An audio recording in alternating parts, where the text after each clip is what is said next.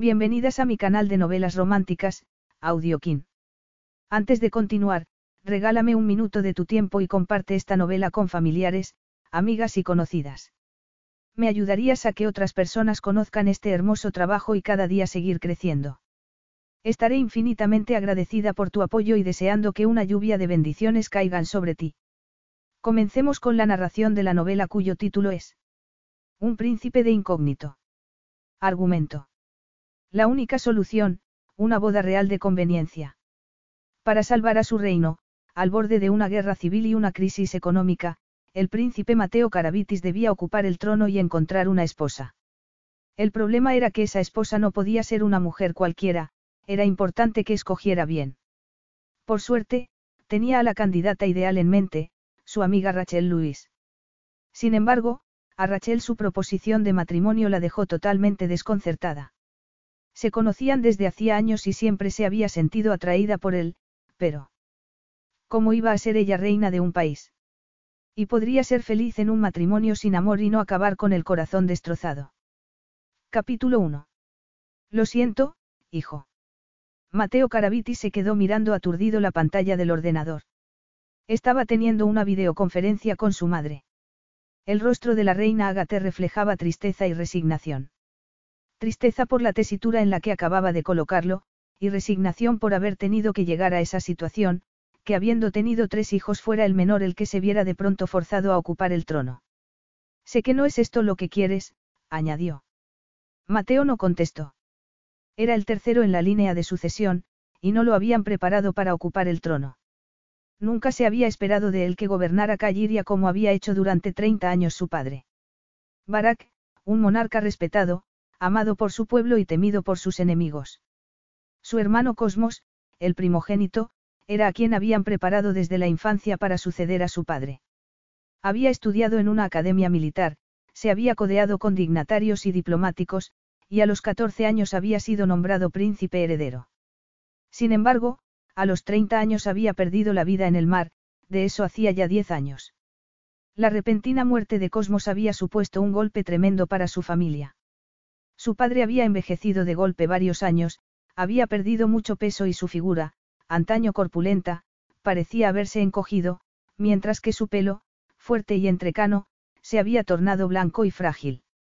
Tres meses después de la muerte de su primogénito había sufrido una apoplejía que había afectado a su capacidad del habla y el movimiento, pero había permanecido en el trono.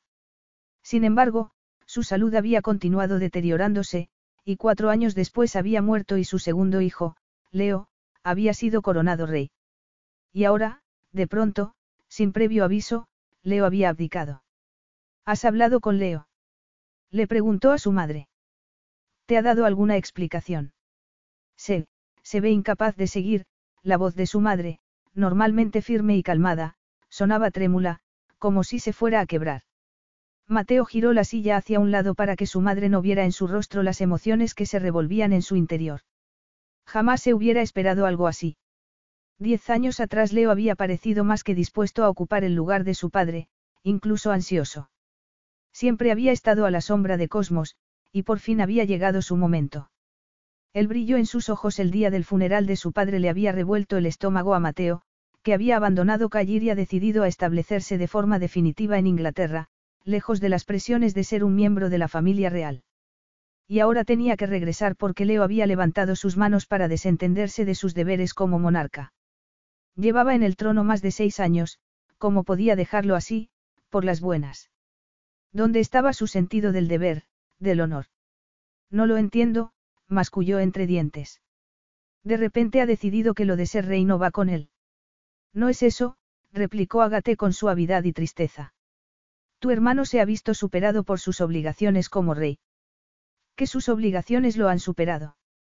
Pues parecía encantado el día de su coronación, su madre apretó los labios.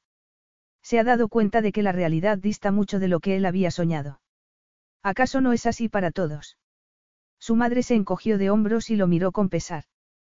Tú sabes que Leo siempre ha sido más volátil que Cosmos, más sensible. Se toma las cosas muy a pecho y se lo guarda todo para sí hasta que explota. Entre la insurrección en el norte y los problemas económicos que atraviesa el país, le explicó con un suspiro. Se derrumbó. Debería haberlo visto venir, debería haber sabido que no sería capaz de aguantar tanta presión. Su madre le dijo que Leo había ingresado en una clínica privada de Suiza, y eso lo dejaba a él como el único que podía tomar las riendas de su país en esos momentos tan difíciles en que se encontraba sin nadie al timón, a la deriva. Fuera, las campanas de la capilla de uno de los muchos colleges de Cambridge empezaron a repicar. Su vida estaba allí, en la universidad, donde estaba llevando a cabo una investigación sobre el efecto que determinados procesos químicos tenían en el clima. Su compañera de laboratorio y él estaban a punto de descubrir cómo reducir ese efecto pernicioso. Y ahora, de pronto, se esperaba de él que dejara todo eso atrás para convertirse en el rey de un país que estaba atravesando una complicada situación económica y política. Mateo, le dijo su madre con suavidad, sé que esto es muy duro para ti, que tu vida ha estado en Cambridge todos estos años. Sé que te estoy pidiendo demasiado. No más de lo que se esperaba de mis hermanos cuando les llegó su turno, respondió él. Su madre suspiró. Sí, pero a ellos se les había preparado para afrontar ese deber. Y él no estaba preparado, era más que evidente. ¿Cómo podría ser un buen rey? Sin embargo, se debía a su país y a su gente. Mateo. Lo llamó su madre, al ver que se había quedado callado. Él asintió con la cabeza, a modo de claudicación. Regresaré a Calliria. La reina Agate no pudo ocultar su alivio y dejó escapar un suspiro tembloroso. Debemos movernos deprisa para asegurarte el trono, murmuró. Mateo se quedó mirándola con los ojos entornados y la mandíbula apretada. ¿Qué quieres decir? La abdicación de Leo ha sido tan repentina, tan inesperada, que ha provocado una cierta, inestabilidad en el país. ¿Te refieres a los insurgentes? Hasta donde él sabía no eran más que una tribu nómada que detestaba cualquier innovación, cualquier atisbo de modernización, porque lo veían como una amenaza a su modo de vida y su cultura. Agatea sintió y frunció el ceño con preocupación. Están adquiriendo más poder y también están aumentando en número. Sin una cabeza visible en el trono, quién sabe qué serían capaces de hacer. A Mateo se le encogió el estómago solo de pensar en que pudiera desatarse una guerra. Haré todo lo que pueda para detenerlos, le prometió a su madre. Sé que lo harás, contestó ella. Pero hay algo más. Al verla quedarse vacilante, Mateo frunció el ceño. ¿A qué te refieres? Tenemos que proporcionar estabilidad al país cuanto antes, le explicó Agate. Después de la muerte de tu padre, de la de Cosmos, de la abdicación de Leo, de tanta incertidumbre, no puede quedar ninguna duda de que nuestra dinastía continuará en el poder, de que la Casa Real no se tambaleará frente a cualquier revés que pueda venir. Tienes que casarte, le dijo sin rodeos, y dar a la Casa Real un heredero tan pronto como sea posible. He hecho una lista de candidatas que podrían resultar adecuadas. Mateo apretó la mandíbula. Casarse. No solo detestaba la idea de tener que contraer matrimonio, sino también la de hacerlo con una desconocida por muy adecuada que fuera para convertirse en reina consorte. ¿Y a quién has incluido en esa lista? Preguntó, sin poder reprimir una nota de ironía. Solo por curiosidad. La mujer que se case contigo desempeñará un papel muy importante. Tiene que ser inteligente, alguien que no se amilane con facilidad, y por supuesto tendrá que ser alguien de buena familia y que haya recibido una buena educación. Mateo apartó la mirada. No has respondido a mi pregunta, ¿quiénes están en esa lista? Pues, por ejemplo, Vanessa Cruz, una joven emprendedora española. Es la propietaria de una importante firma de ropa. Él resopló. ¿Y por qué querría renunciar a todo eso? Pues porque eres un buen partido, hijo, dijo Agate con una sonrisa. Si ni siquiera me conoce, masculló él. No quería casarse con una mujer que se casaría con él solo por su título, para ascender en la escala social. ¿Quién más hay en tu lista? La hija de un magnate francés, la hija del presidente de una compañía turca, en el mundo en el que vivimos necesitarás a tu lado a una mujer que sea independiente, no a una princesa que solo esté esperando para conseguir protagonismo. Su madre mencionó los nombres de otras candidatas de las que Mateo apenas había oído hablar.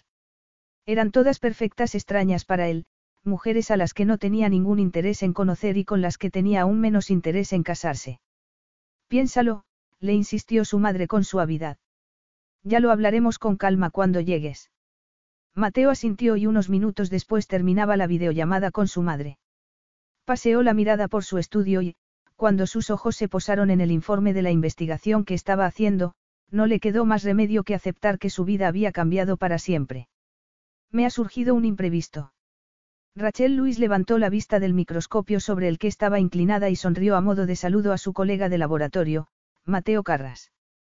Por suerte hacía mucho que había dejado de abrumarla su atractivo físico, pero su lado científico no podía dejar de admirar la perfecta simetría de sus facciones cada vez que lo tenía ante ella. Tenía el cabello negro y lo llevaba muy corto.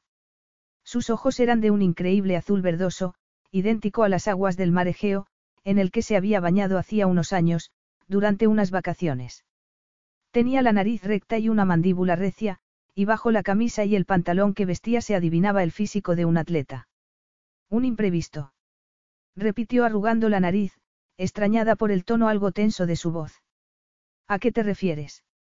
Es que, Mateo sacudió la cabeza y exhaló un suspiro. Voy a estar fuera, un tiempo. He pedido una excedencia. Rachel se quedó mirándolo aturdida. Una excedencia. Mateo y ella habían trabajado juntos durante los últimos diez años en una investigación pionera sobre las emisiones químicas y el cambio climático. Estaban tan cerca, tan, tan cerca de descubrir la manera de reducir el efecto tóxico que los productos químicos tenían en el clima, como podía marcharse así, de repente, y dejarla tirada. No lo entiendo, murmuró. Me ha surgido una emergencia familiar. Pero. La conmoción inicial de Rachel se transformó en una mezcla de angustia y algo más profundo que prefirió ignorar.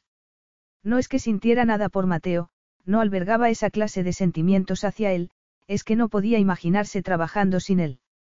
Habían sido compañeros de laboratorio durante tanto tiempo que casi podían adivinar lo que el otro estaba pensando sin intercambiar palabra. No podía ser verdad que fuera a marcharse. ¿Pero qué ha pasado? Quiso saber. Después de diez años trabajando juntos le parecía que tenía derecho a saberlo, aunque nunca hubieran hablado de su vida privada. Bueno, en realidad ella no tenía vida más allá del trabajo, y Mateo siempre había sido muy reservado. Había visto a unas cuantas mujeres de su brazo a lo largo de los años, pero ninguna le había durado demasiado, una cita o dos, nada más. Él nunca hablaba de esas cosas, y ella no se atrevía a preguntar. Es difícil de explicar, contestó él, pasándose una mano por la cara, como cansado. Aquel no era el Mateo de encanto magnético, comentarios agudos y ojos brillantes al que adoraba. De pronto parecía distante, frío, era como si se hubiera convertido en un extraño. Lo único que puedo decirte es que es un asunto de familia, reiteró Mateo. Rachel cayó entonces en la cuenta de que no sabía nada de su familia. En esos diez años no los había mencionado ni una sola vez.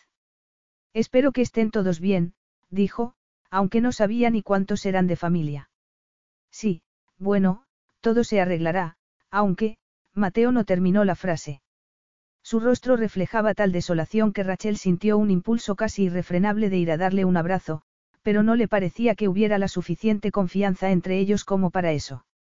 Si puedo hacer algo para ayudar, no dudes en decírmelo. Lo que sea, le dijo. Necesitas que cuide de tu casa durante el tiempo que estés fuera. Es que, no sé cuándo volveré, contestó él en un tono apagado.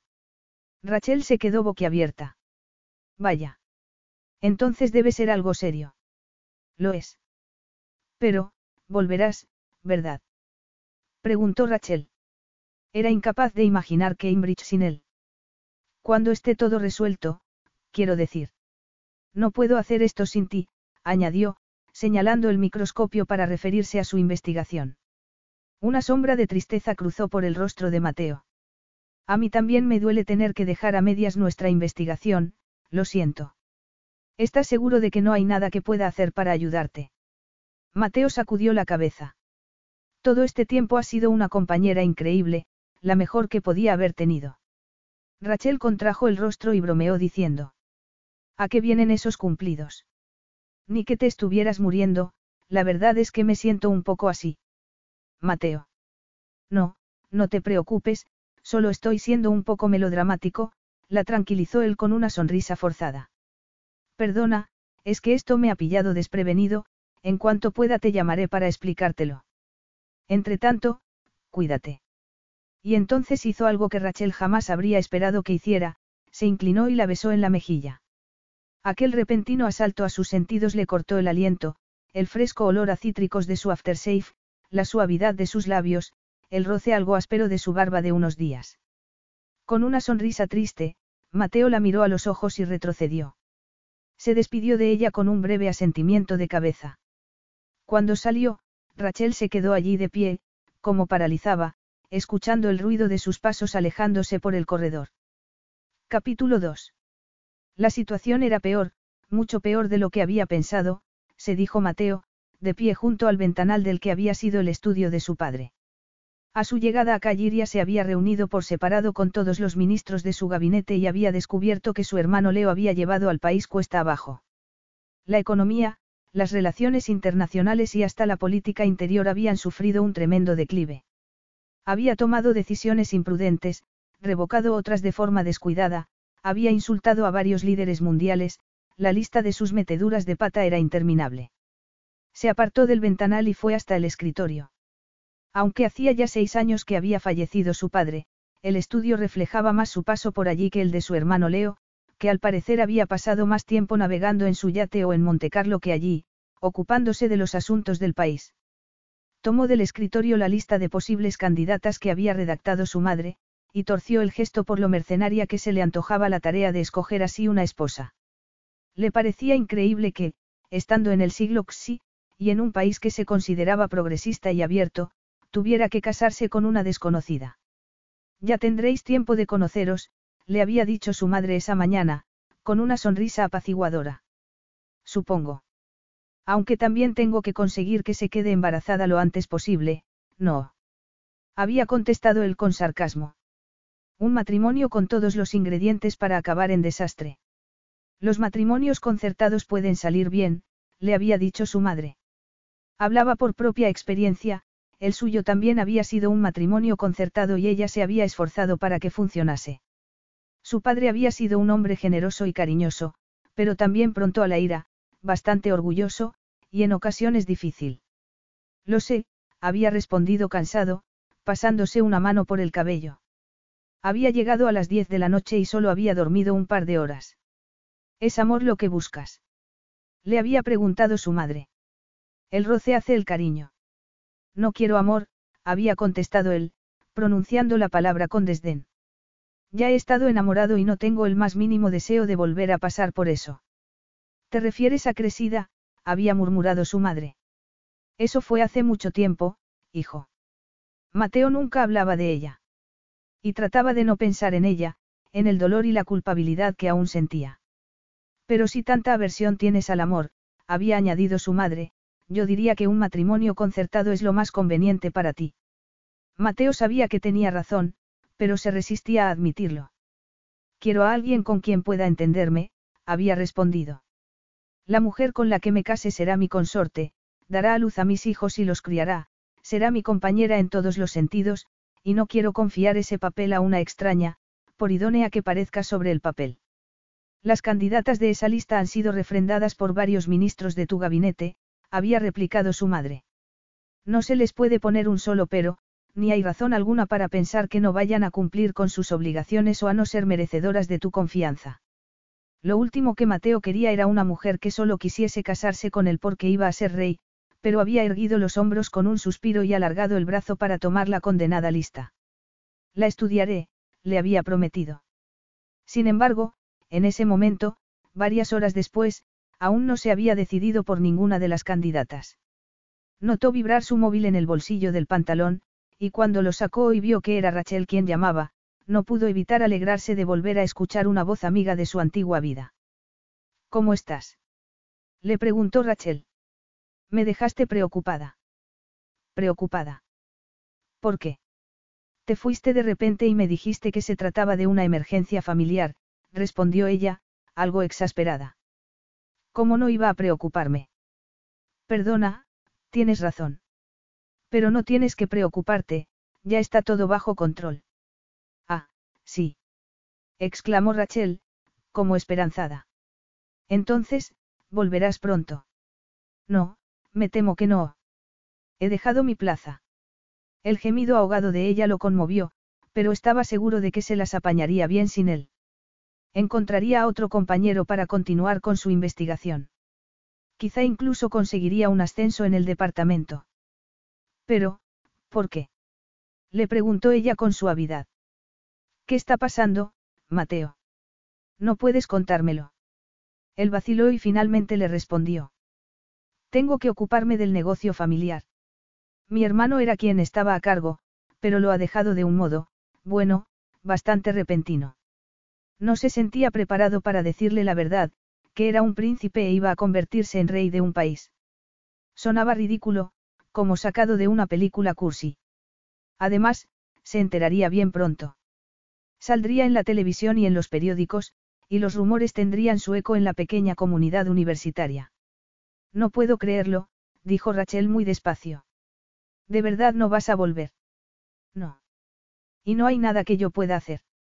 No podría ayudarte de algún modo para qué. No, lo siento, reiteró él. Se sentía fatal diciéndole aquello, pero no podía mentirle y no había nada más que decir. Adiós, Rachel, murmuró, y colgó. Rachel se quedó mirando su móvil aturdida. No podía creerse que Mateo le hubiera colgado.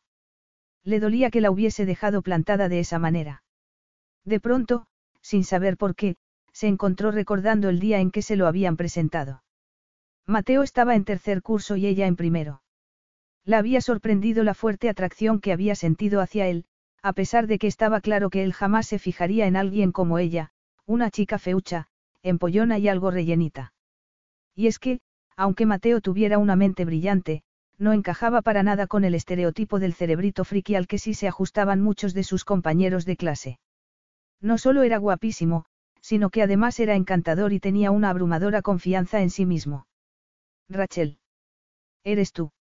Al oír la voz trémula de su madre, se guardó el móvil en el bolsillo y plantó una sonrisa en su rostro. Lo último que quería era preocuparla, aunque era poco probable que se diese cuenta de nada. Le habían diagnosticado Alzheimer hacía dos años, y su declive había sido tan rápido que resultaba descorazonador. Hacía 18 meses Rachel se la había llevado a vivir con ella a su apartamento, y le había costado acostumbrarse a tenerla allí y a sus muchas necesidades. Sobre todo se le antojaba irónico que su madre, que nunca le había mostrado demasiado afecto, igual que su padre, dependiera ahora de ella. Oyó por el pasillo los pasos de su madre, que se acercaba arrastrando los pies. Hola, mamá, la saludó con una sonrisa cuando la vio aparecer. ¿Por qué estabas haciendo tanto ruido? Le preguntó, aunque había estado hablando en un tono normal. Perdona, es que estaba hablando por teléfono. Con tu padre. Va a volver tarde otra vez. Su padre llevaba muerto ocho años. No, mamá, era un amigo, le contestó. Claro que quizá ya no pudiera llamar así a Mateo. De hecho, quizá nunca hubiera sido su amigo. ¿Qué te parece si te pongo uno de esos programas de la tele que tanto te gustan? Le dijo. La tomó del brazo y la llevó de vuelta a su dormitorio, donde había colocado una cama articulada y un televisor. Creo que a esta hora ponen ese de menuda ganga, no. Su madre se había aficionado a esa clase de programas basura, algo que le hacía gracia y la entristecía a la vez. Antes de enfermar solo veía documentales científicos, ahora le chiflaban los programas de entrevistas y los reality shows. Su madre dejó que la metiera otra vez en la cama, aunque aún parecía irritada cuando le puso la manta sobre las rodillas y encendió el televisor. Si quieres puedo hacerte un sándwich a la plancha, le propuso Rachel para apaciguarla. De queso y mermelada. Otro de sus nuevos y peculiares gustos. Bueno, está bien, contestó su madre, como si estuviera haciendo una gran concesión. A solas en la cocina mientras preparaba el sándwich, Rachel no podía quitarse de la cabeza la conversación con Mateo. Iba a echarlo de menos. Quizá no debería, pero sabía que iba a echarlo de menos. Ya lo echaba de menos. Al pasear la mirada por la pequeña cocina, con el ruido enlatado de la televisión de fondo, se dio cuenta de que apenas tenía vida. Para empezar, casi nunca salía. Los pocos amigos que tenía estaban casados, tenían hijos, y era como si pertenecieran a un universo separado del suyo, siempre ocupados. La invitaban de forma ocasional a cenar, como por pena, y presumían de sus hijos ante ella. Y siempre acababan preguntándole si no quería que le buscaran pareja. La verdad era que durante todos esos años, trabajando con Mateo ocho horas al día en el laboratorio, nunca había sentido la necesidad ni el deseo de salir más, de tener una vida social. Bromear con él, el silencio cómodo entre ellos, sus discusiones académicas en el pub, tomando una cerveza, todo eso había sido más que suficiente para ella. Rachel, está ya mi sándwich. La llamó su madre desde la habitación. Rachel suspiró y sacó el pan de molde. Enseguida, mamá. Tres días después. Llovía a cántaros mientras Rachel corría calle abajo, y cuando llegó a su bloque estaba empapada. Seguía de bajón por la repentina marcha de Mateo. Había intentado animarse, pero las cosas habían ido a peor cuando descubrió a quien le habían asignado como nuevo compañero de laboratorio, un tipo empalagoso y machista. Menos mal que aún le quedaba media hora de paz y tranquilidad antes de que su madre volviera a casa, pensó mientras introducía la llave en la cerradura del portal. Entre semanas su madre iba a un centro de día para personas con Alzheimer y demencia senil. Un minibús del centro la recogía cada mañana y la llevaba de regreso por la tarde. Estaba empujando la puerta para entrar, cuando una figura salió del callejón que conducía al patio trasero del bloque, donde estaban los contenedores de basura. A Rachel se le escapó un grito y arrancó la llave de la cerradura, dispuesta a usarla como arma, aunque no fuera a servirle de mucho. Rachel, soy yo. Al oír esa voz profunda, el corazón le dio un vuelco y se le cayeron las llaves al suelo. Mateo. Sí, asintió él, saliendo de las sombras y avanzando hacia ella con una sonrisa. Rachel se quedó mirándolo aturdida, incapaz de articular nada coherente. Solo podía pensar en lo mucho que se alegraba de verlo. ¿Qué estás haciendo aquí? preguntó finalmente. En vez de contestar, Mateo le dijo. ¿Qué tal si entramos? Acabaremos calados si seguimos aquí, bajo la lluvia. Sí, Claro, balbució ella. Recogió las llaves del suelo y entraron en el edificio. Cuando subieron a su apartamento y encendió las luces, Rachel pensó en lo pequeño que debía parecerle a Mateo, y sintió vergüenza al posar la vista en los sujetadores que tenía secándose sobre el radiador, y en la tostada a medio comer que se había dejado en la mesita, junto a una novela romántica con una ilustración erótica en la portada. Se volvió bruscamente, rogando por que no se fijara en nada de eso, y volvió a preguntarle. ¿A qué has venido? Capítulo 3. ¿Por qué había ido allí? Era una buena pregunta, se dijo Mateo. 24 horas atrás, cuando se le había ocurrido, después de su desastroso primer encuentro con Vanessa Cruz, le había parecido que era una idea maravillosa, la solución más sencilla. Ya no estaba tan seguro. Quería verte, le respondió. Al menos eso era cierto. Sí. Murmuró Rachel parpadeando, antes de apartar de su frente un mechón mojado. Espera, voy a poner a hervir agua, creo que a los dos nos vendrá bien una taza de té, le dijo quitándose la chaqueta empapada. La blusa blanca que llevaba debajo también estaba húmeda y se transparentaba, y Mateo se sintió incómodo cuando se encontró fijándose en sus generosos pechos. Apartó la vista, pero entonces sus ojos fueron a posarse en el radiador, sobre el que colgaban un par de sujetadores descoloridos de algodón. Rachel se apresuró a quitarlos, azorada y se fue a la cocina, donde se oyó poco después que empezaba a trastear para preparar el té. Mateo se quitó el abrigo y lo colgó del respaldo de una silla de la zona del comedor, que ocupaba la mitad del acogedor salón. La otra mitad constaba de un sofá, cubierto por una colorida manta, un sillón orejero, una mesita baja, una estantería con libros y poco más. Echó un vistazo a los títulos en los lomos, y cuando se apartó de la estantería sus ojos se posaron en el montón de correo apilado sobre una mesita alta junto a la puerta principal. Todos aquellos pequeños detalles le hicieron darse cuenta de lo poco que conocía en realidad a su antigua compañera de laboratorio. Venga ya, pues claro que la conoces, replicó una vocecilla en su mente. Has trabajado con ella diez años y sabes que se implica al máximo. Y que tiene sentido del humor, pero que también es capaz de tomarse en serio las cosas que importan. Habéis pasado muchos buenos ratos juntos, y sabes que puedes confiar en ella. Sí, se dijo mientras se sentaba en el sofá, lo que sabía de ella era más que suficiente. Al poco rato reapareció Rachel con un par de tazas de té. Había aprovechado para adecentarse un poco, se había recogido el pelo en una coleta y también se había cambiado los pantalones y la blusa mojados por un jersey gris que resaltaba sus curvas, y unos vaqueros que le sentaban mejor que bien. Nunca había visto a Rachel como a una mujer por la que pudiera sentir una atracción física, aunque suponía que ahora debía hacerlo. O, cuando menos, debía decidir si era capaz de hacerlo. Aquí tienes, le dijo ella, tendiéndole la taza de té, sin leche, como sabía que lo prefería. Se sentó en el brazo del sillón orejero, cuyo asiento estaba ocupado por una pila de ropa doblada. Perdona el desorden, añadió, haciendo una mueca. Si hubiera sabido que ibas a venir no habría dejado la colada por medio. Ni esto, me imagino, la picó él, tomando de la mesita la novela romántica.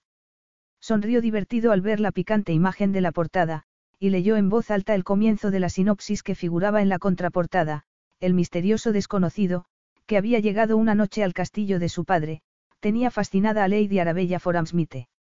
Bueno, no tiene nada de malo soñar, no. replicó ella. A pesar del ligero rubor que había teñido sus mejillas, el brillo humorístico en sus ojos le recordó a Mateo lo divertida que podía ser. ¿Vas a contarme a qué has venido? Lo instó Rachel. Y no es que no me alegre de verte, aunque te hayas presentado sin avisar. Lo dices por los sujetadores que tenía secándose en el radiador. La picó él.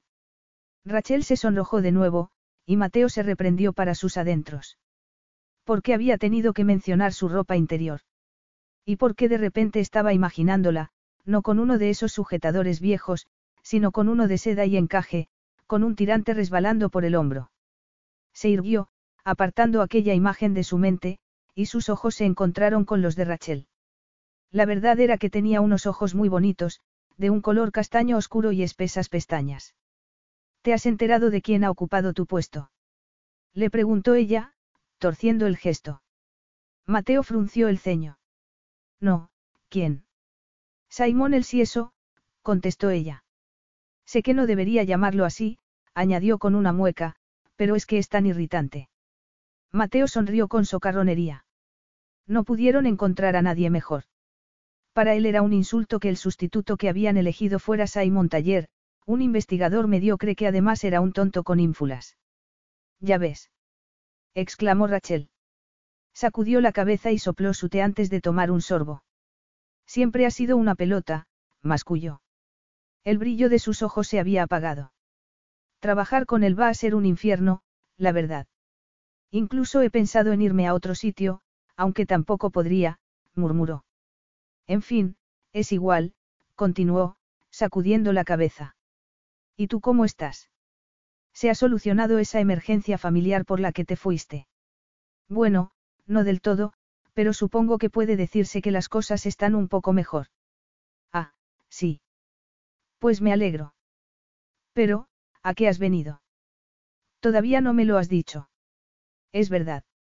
Mateo tomó un sorbo de té, más que nada para ganar tiempo, algo que no estaba acostumbrado a hacer.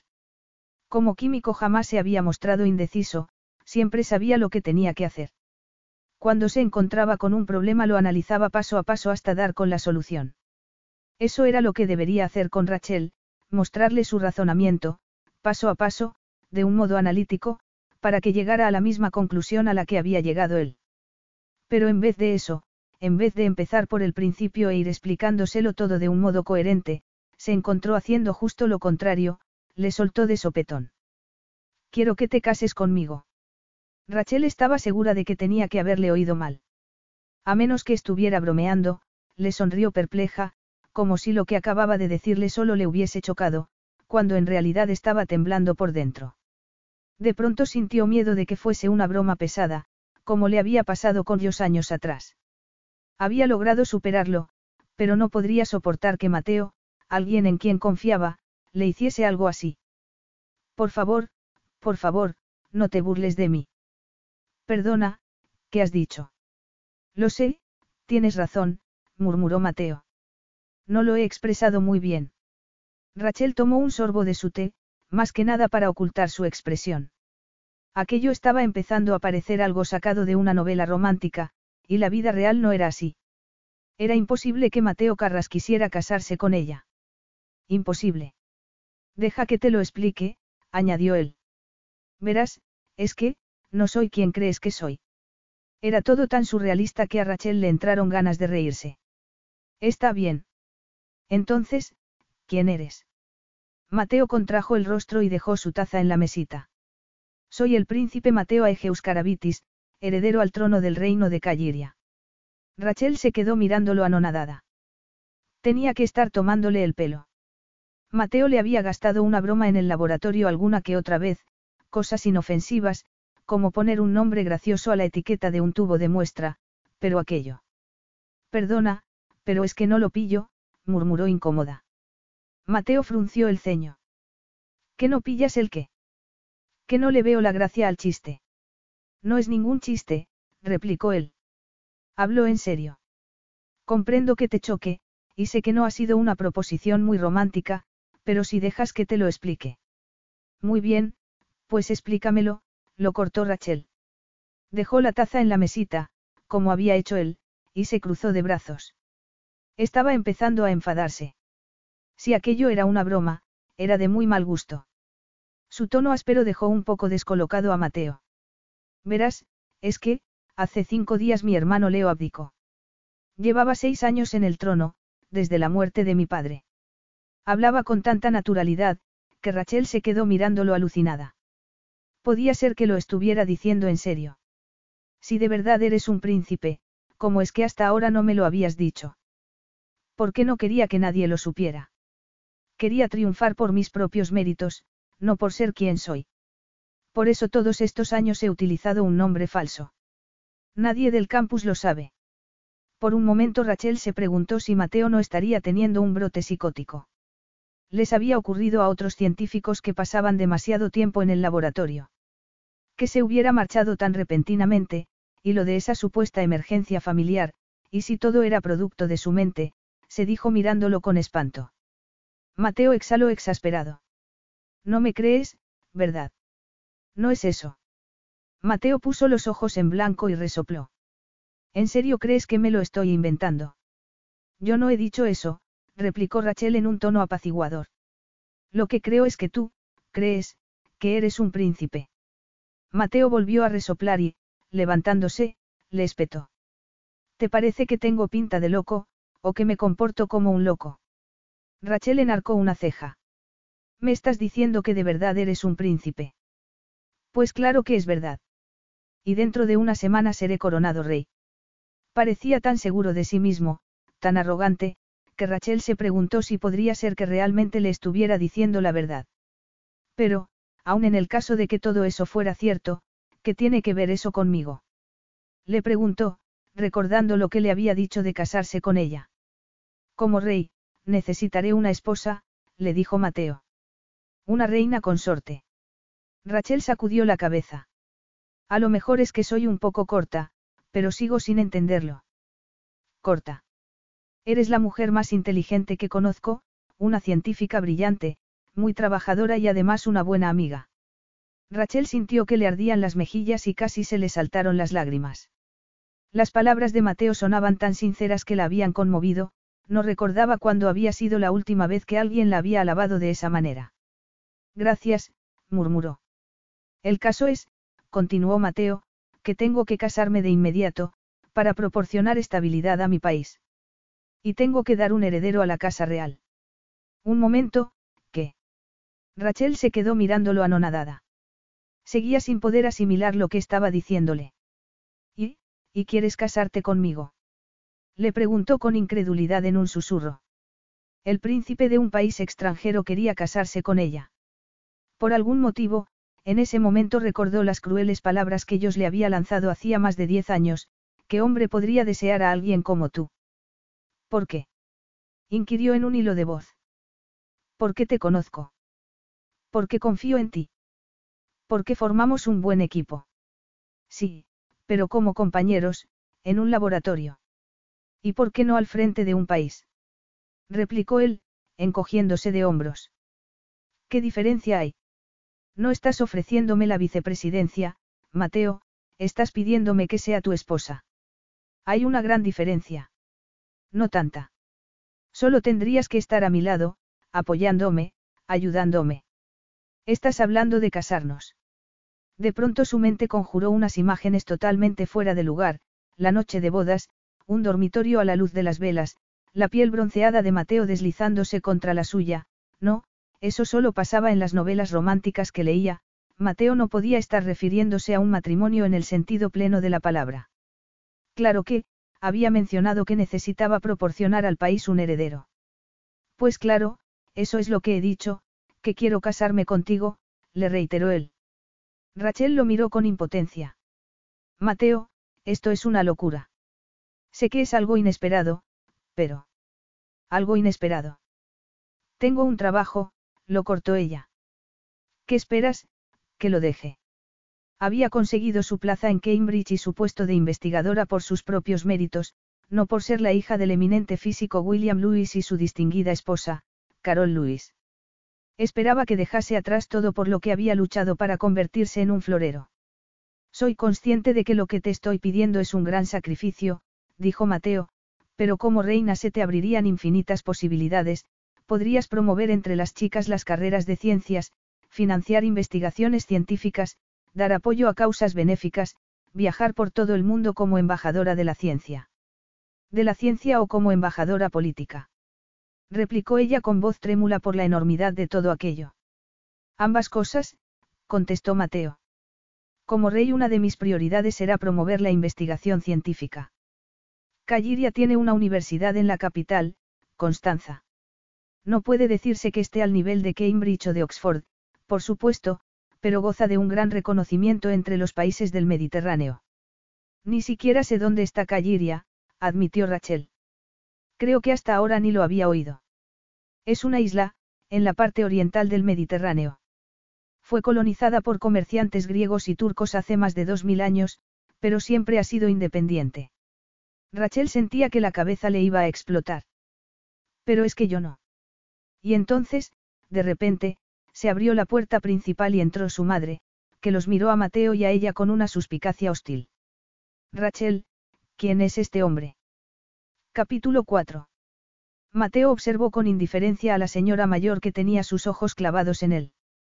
Mamá, le dijo Rachel, este es, se quedó vacilante, y lo miró como si no supiera muy bien cómo presentarlo. Me llamo Mateo Carabitis, intervino él, dando un paso adelante y tendiéndole la mano, soy un antiguo compañero de trabajo de su hija. La madre de Rachel lo miró de arriba abajo. No parecía muy impresionada.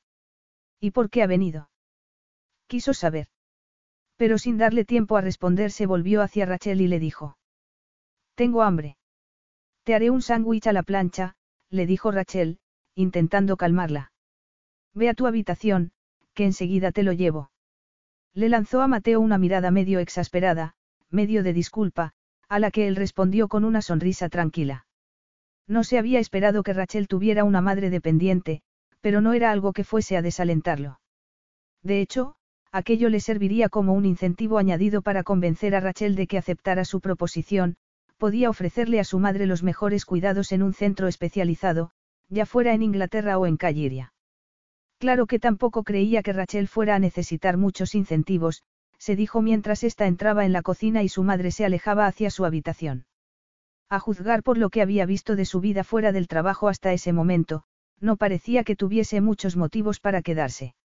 Estaba convencido de que, una vez superado el shock inicial, Rachel aceptaría su proposición. ¿Cómo podría rechazarla? Se acercó a la cocina y se quedó apoyado en el marco de la puerta. Rachel parecía un poco estresada, cortando lonchas de queso a toda prisa. ¿Cuánto hace que vive contigo tu madre? Le preguntó. Algo más de un año, contestó ella, mientras sacaba de la nevera el bote de la mermelada. ¿Puedo ayudarte? Se ofreció él, entrando en la cocina. ¿Qué? balbució Rachel, visiblemente apabullada y cansada, con el pelo cayéndole sobre los ojos. No, no es. Mateo le quitó el bote de la mano, el cuchillo de la otra, y se puso a untar la mermelada en las tostadas que había puesto en un plato. ¿Vas a hacerle un sándwich a la plancha de queso y mermelada? No. Le dijo. ¿Qué? balbució ella de nuevo, mirándolo aturdida. Bajó la vista a las tostadas. Ah, sí. Cuando hubo terminado de montar el sándwich, Mateo lo colocó sobre la plancha caliente. Estará en un periquete. Ten cuidado de que no se te queme, dijo ella. Voy a ponerle una taza de té también. ¿Tú quieres otra? No, a menos que sea con un poco de whisky. Me temo que no tengo nada de alcohol. Como no quieras acercarte un momento a la licorería de la esquina. Mateo dio un paso hacia ella. También podría llevarte a cenar a algún sitio, para que podamos hablar con tranquilidad de la proposición que acabo de hacerte. Rachel frunció el ceño. Mateo, no creo que sirva de nada que. Venga, Rachel, me parece que no es mucho pedir que vengas a cenar conmigo. Si es que tu madre puede quedarse sola un par de horas. Bueno, mientras tenga que comer y la televisión puesta, estará tranquila, contestó Rachel, con palpable reticencia. Estupendo, dijo Mateo sacando su móvil del bolsillo. Estaba hablando con sus escoltas, que lo esperaban fuera en un vehículo, a unos metros del coche con chofer que había alquilado, cuando empezó a salir humo de la plancha. Me parece que se está quemando el sándwich, murmuró Rachel con sorna, enarcando una ceja, y Mateo se apresuró a rescatarlo. Media hora después la madre de Rachel estaba acomodada frente al televisor, viendo un reality show, con una bandeja en el regazo sobre la que había un sándwich a la plancha, sin quemar, y una taza de té. Estaré de vuelta dentro de un par de horas como mucho, mamá, le dijo Rachel algo angustiada. Si necesitas cualquier cosa, avisa a Jim. Jim. Repitió su madre. ¿Quién es Jim? El señor Farley, le recordó Rachel con paciencia. Vive en el apartamento de enfrente. Su madre gruñó y Rachel le dirigió una mirada nerviosa a Mateo mientras salía del dormitorio y cerraba tras de sí. ¿Hace falta que me cambie de ropa? Le preguntó. Mateo la miró brevemente. No, así estás bien. Muy bien, pues vámonos y acabemos con esto cuanto antes. No era un comienzo prometedor, pero Mateo no perdió la esperanza. Fuera el aguacero se había convertido en una fina llovizna y corría una fría brisa otoñal. Rachel se sorprendió cuando Mateo la tomó del codo y la condujo hacia el coche. No vamos andando. He reservado mesa en el coto. Ese restaurante tan elegante en el Hotel Gombille. Exclamó ella espantada, apartándose de él. Pero sí es carísimo, y no voy vestida para ir a un sitio así. ¿Vas bien cómo vas? Además, he reservado un comedor privado, así que estaremos a solas. Rachel sacudió la cabeza, abrumada. Un comedor privado, un coche con chofer, todo eso es necesario. Son precauciones necesarias para garantizar mi seguridad, y para que podamos tener un poco de intimidad, le explicó él. Cuando se sepa que soy el heredero al trono de Calliria. No puedo evitar pensar que te has vuelto loco cada vez que dices eso, murmuró Rachel. Mateo esbozó una pequeña sonrisa. Te aseguro que no, estoy perfectamente cuerdo. El chofer se bajó para abrirles la puerta. Subieron al coche y tras un breve trayecto se detuvieron ante la elegante fachada georgiana del Gombille. En cuanto entraron y llegaron al restaurante, Rachel observó aturdida el obsequioso comportamiento del maitre con Mateo, que parecía emanar un aura de autoridad con cada gesto y cada mirada. Nunca te había visto así, observó mientras se quitaba el abrigo y la bufanda, cuando se quedaron a solas en el comedor privado. Era una sala pequeña, pero muy elegante, con las paredes revestidas de madera y una mesa para dos dispuesta con cubiertos de plata y la más fina porcelana. Así como. inquirió él. Le acercó la silla y Rachel murmuró un, gracias, antes de sentarse. Pues, es que nunca te había visto comportarte con tanta autoridad, como si fueras el dueño y señor del lugar, se explicó mientras Mateo se sentaba frente a ella. En fin, siempre has sido un poco arrogante, lo picó, apoyando la barbilla en la mano, pero creía que era solo por tu privilegiado cerebro. Mateo resopló divertido. No sé si debería sentirme ofendido. Pues claro que no, en el fondo lo que te he dicho es que eres inteligente.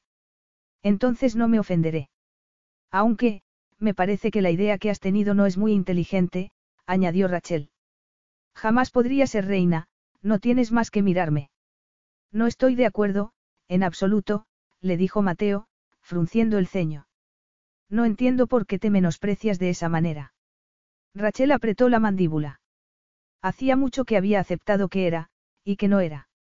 Sí, lo había aceptado a pesar del daño que Dios le había hecho, a pesar de su falta de confianza en sí misma, a pesar de la decisión que había tomado de no volver a abrigar esperanzas de encontrar un día el amor. Mirándolo por el lado bueno, podía decir que era inteligente, que le encantaba su trabajo y que tenía buenos amigos. No me menosprecio, replicó. Solo estoy siendo realista. Realista. Mateo enarcó las cejas. ¿Cómo puedes saber si serías una buena reina o no? Pues lo sé porque, se me da fatal hablar en público, balbució ella. Era lo primero que se le había ocurrido. Mateo volvió a enarcar las cejas. No es verdad. Te he visto hacer presentaciones de tus trabajos de investigación ante un auditorio lleno de gente infinidad de veces. Sí, pero eran sobre mi trabajo, sobre química. ¿Y qué? Rachel suspiró. Pues que es un tema que domino. No es solo por eso. Te vuelcas al 100% en lo que haces, añadió Mateo, y estoy seguro de que desempeñarías con la misma pasión y dedicación el papel de reina. Rachel resopló. ¿Qué tal si pedimos? Propuso, tomando la carta para dejar el tema. No será necesario, lo hice cuando llamé para reservar mesa. Supongo que nos han puesto la carta por si queremos pedir algo más. ¿Qué has pedido por mí? repitió ella, herida en su pundonor feminista. Mateo sonrió divertido. Lo he hecho por ahorrar tiempo, porque sé que te preocupa que tu madre esté sola, y porque sé lo que te gusta. Si nunca había venido a este restaurante. Está bien, deja que te lo demuestre, dijo Mateo.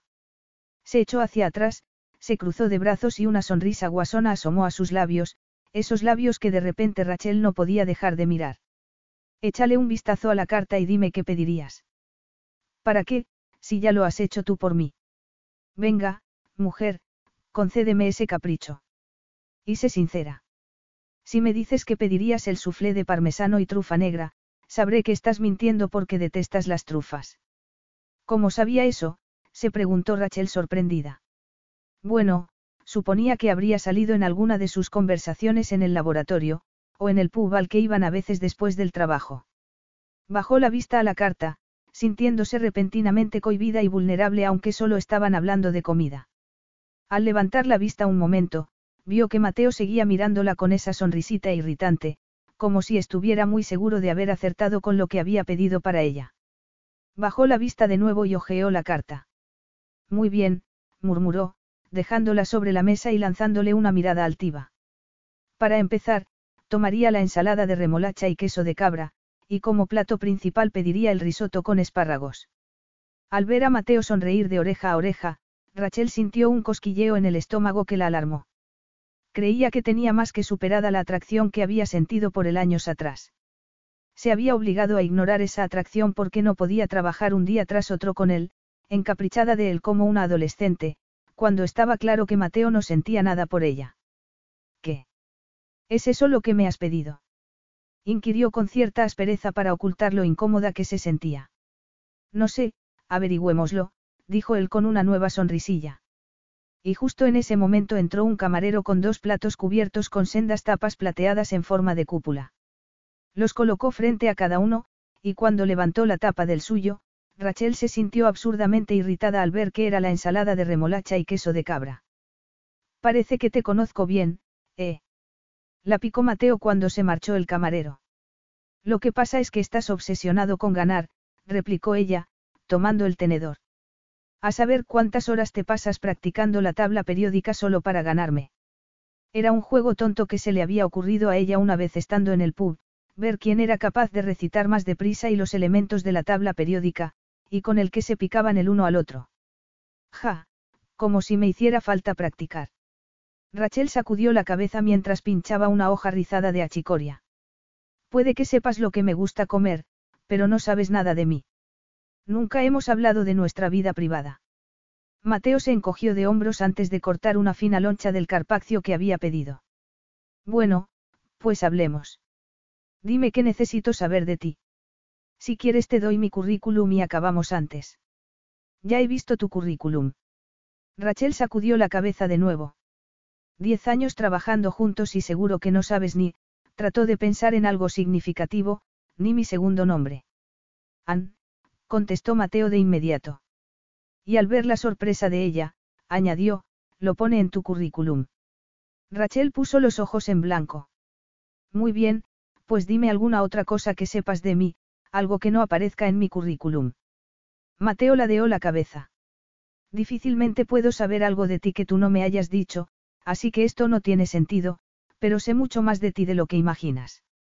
Rachel se removió incómoda en su asiento, pensando en cuánto podría intuir Mateo sobre ella por haber trabajado juntos durante diez años, por sus manías, sus idiosincrasias, lo que la molestaba.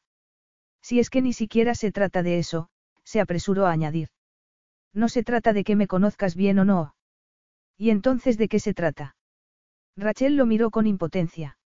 No iba a decirlo. No iba a humillarse señalando las más que evidentes diferencias entre ambos. De lo que se trata es de que no quiero casarme contigo, le respondió en el tono más cortante que pudo. Y de que no quiero ser la reina de ningún país. Una expresión que no supo interpretar cruzó por las apuestas facciones de Mateo, que respondió. Aunque naturalmente aceptaré tu decisión si es eso lo que sientes, creo que no lo has considerado lo suficiente. No, ni pienso considerarlo, porque es lo más absurdo que me han propuesto nunca. Mateo se inclinó hacia ella con una sonrisa lobuna. Puede, pero me parece que ahora me toca a mí presentar mis argumentos. Capítulo 5. Rachel era una persona inteligente y centrada, y Mateo se sentía a gusto con ella. Y lo mejor de todo era que, aunque tenía la impresión de que sí podría sentirse físicamente atraído por ella, sabía que no pasaría de eso. Ni emociones apabullantes, ni un deseo desbordado, ni algo más profundo. Y si no sentía nada después de diez años trabajando con ella, estaba claro que jamás lo sentiría. Lo cual era estupendo. Muy bien, dijo Rachel cruzándose de brazos, a ver esos brillantes argumentos. Yo no he dicho que fueran brillantes, replicó Mateo. Aunque lo son, por supuesto, añadió con una sonrisita. Rachel puso los ojos en blanco. Por supuesto. Mateo se quedó callado un momento, sopesando la mejor manera de abordar el asunto. Creo que la cuestión más importante es por qué crees que no deberíamos casarnos, dijo finalmente que por qué no deberíamos casarnos. Repitió Rachel con incredulidad. Has vuelto para convencerme de que me case contigo, pero teniendo en cuenta que en los diez años que hace que nos conocemos no hemos tenido ni una sola cita ni me has pedido salir, dudo mucho que haya sido el amor o la atracción física lo que te ha empujado a pedirme que me case contigo. Es verdad, concedió Mateo. Por lo tanto, las razones por las que quieres casarte conmigo deben ser de carácter más bien práctico, apuntó Rachel.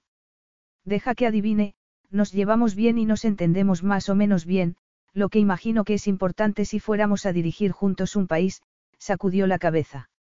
No puedo creer que haya dicho eso. Mi única objeción es a lo de, más o menos bien, observó Mateo, con una sonrisilla que la hizo sonreír a ella también. De acuerdo, sí, nos entendemos bien. Puede que hasta muy bien. Él asintió con la cabeza. Gracias. Rachel suspiró. Pero no me parece que eso sea razón para casarnos. Mateo enarcó una ceja. ¿Por qué no? Porque si fuera así, deberías haberle pedido a Leonore Bort que se casara contigo, le espetó ella con cierta brusquedad. A Leonore. ¿Y por qué haría yo algo así? Leonore Bort era una catedrática de biología de la universidad, una mujer guapa, aunque flacucha y con una risa irritante, a quien había acompañado en una ocasión a un evento de la facultad. No había vuelto a cometer ese error. Pues porque es, masculló Rachel sonrojándose, más apropiada que yo para ese papel. Mateo la miró desconcertado. ¿Y cómo has llegado a esa conclusión? Rachel sacudió la cabeza. Parecía cansada, incluso enfadada. Venga ya, Mateo, murmuró, déjalo. ¿Qué dejé qué? Deja de fingir que no sabes de qué estoy hablando. La verdad es que no, no lo sé. ¿De qué estamos hablando? Rachel lanzó los brazos al aire. Pues de que no tengo lo que hace falta para ser reina. Define, lo que hace falta para ser reina, le pidió Mateo. ¿Para qué? exclamó Rachel irritada. No voy a casarme contigo. No voy a dejar mi trabajo. Ya no te parece tan mal tener a Simon de compañero. La interrumpió él. Creía que habías dicho que estabas pensando en irte a otro sitio. No lo decía en serio. Venga, Rachel, te estoy ofreciendo una gran oportunidad. ¿Cuál? Pasarme la vida colgada de tu brazo. Le espetó ella con una risa desdeñosa. Por supuesto que no. Si quisiera una mujer florero, habría escogido a una de las candidatas de la lista que ha hecho mi madre. Rachel puso unos ojos como platos. ¿Ha hecho una lista? Sí, y espera que escoja a una de esas mujeres. Pero yo no quiero a alguien que cumpla todos los requisitos que se supone que debería cumplir la futura esposa de un rey. Quiero a alguien en quien pueda confiar, alguien que me haga reír. Alguien que, a riesgo de parecer un sentimental, me comprenda. Para horror suyo, los ojos de Rachel se llenaron de lágrimas. Había intentado explicarse con humor, pero parecía que había sonado de lo más cursi. Rachel. ¿Por qué tienes que ponérmelo tan difícil? Le preguntó ella en un murmullo, parpadeando para contener las lágrimas. ¿Por qué quiero que me digas que sí? Rachel se mordió el labio. ¿Y si lo hiciera? El corazón de Mateo palpitó con fuerza. Casi podía paladear la victoria. Rachel parecía un poco triste, quizá incluso derrotada, pero estaba empezando a considerarlo. Lo organizaría todo para que viajaras de vuelta a Calliria conmigo cuanto antes. Nos casaríamos en la Catedral de Santa Teodora. Todos los miembros de la familia real se casan por el rito de la Iglesia Ortodoxa griega. Espero que eso no suponga un problema para ti. Mateo, estaba hablando en términos hipotéticos. Él se encogió de hombros. ¿Y yo? Muy bien. ¿Y después de la boda, qué? Viviríamos juntos como marido y mujer. Tú me acompañarías a los actos de Estado, en los viajes al extranjero, decidirías a qué instituciones benéficas quieres apoyar. Y tendría que darte un heredero, no. Lo cortó ella, sosteniéndole la mirada aunque le ardían las mejillas. Esa es una parte que aún no has mencionado. No, es verdad, asintió Mateo. Se preguntaba por qué se había puesto colorada, si sería porque estaban hablando indirectamente de sexo, o si habría alguna otra razón. Supongo que porque me parecía que era evidente. El que, que sería un matrimonio, en el sentido estricto de la palabra. Bueno, si con eso te refieres a si tendríamos que consumarlo, sí. De pronto una serie de imágenes danzaban en la mente de Mateo, imágenes con las que nunca se habría permitido fantasear, imágenes de Rachel en ropa interior de seda y encaje, tumbada en una cama con dosel, sonriéndole, con el cabello ondulado desparramado sobre la almohada. ¿No te parece que esto no es algo como para tomárselo a la ligera? Le espetó Rachel. En ese momento entró el camarero para retirarles los platos, y Mateo esperó a que se hubiera marchado para contestar. Está bien, tienes razón, hablemoslo. Mateo era como una apisonadora, empeñado en tumbar todas sus objeciones, pensó Rachel. Y ella, entre tanto, se sentía como si estuviera atravesando un campo de minas. No te sientes atraído por mí, le dijo a las bravas. Dolía decirlo en voz alta, era algo que la humillaba y hacía resurgir los malos recuerdos del pasado. Sin embargo, hacía tiempo que se había dado cuenta de que la única manera de no perder su dignidad era llamar a las cosas por su nombre y afrontarlas. Mateo frunció los labios. Un matrimonio no debería cimentarse sobre algo tan endeble como la atracción física, dijo. Rachel tragó saliva. Era una admisión indirecta de que no se sentía atraído por ella, pero no por eso resultaba menos dolorosa.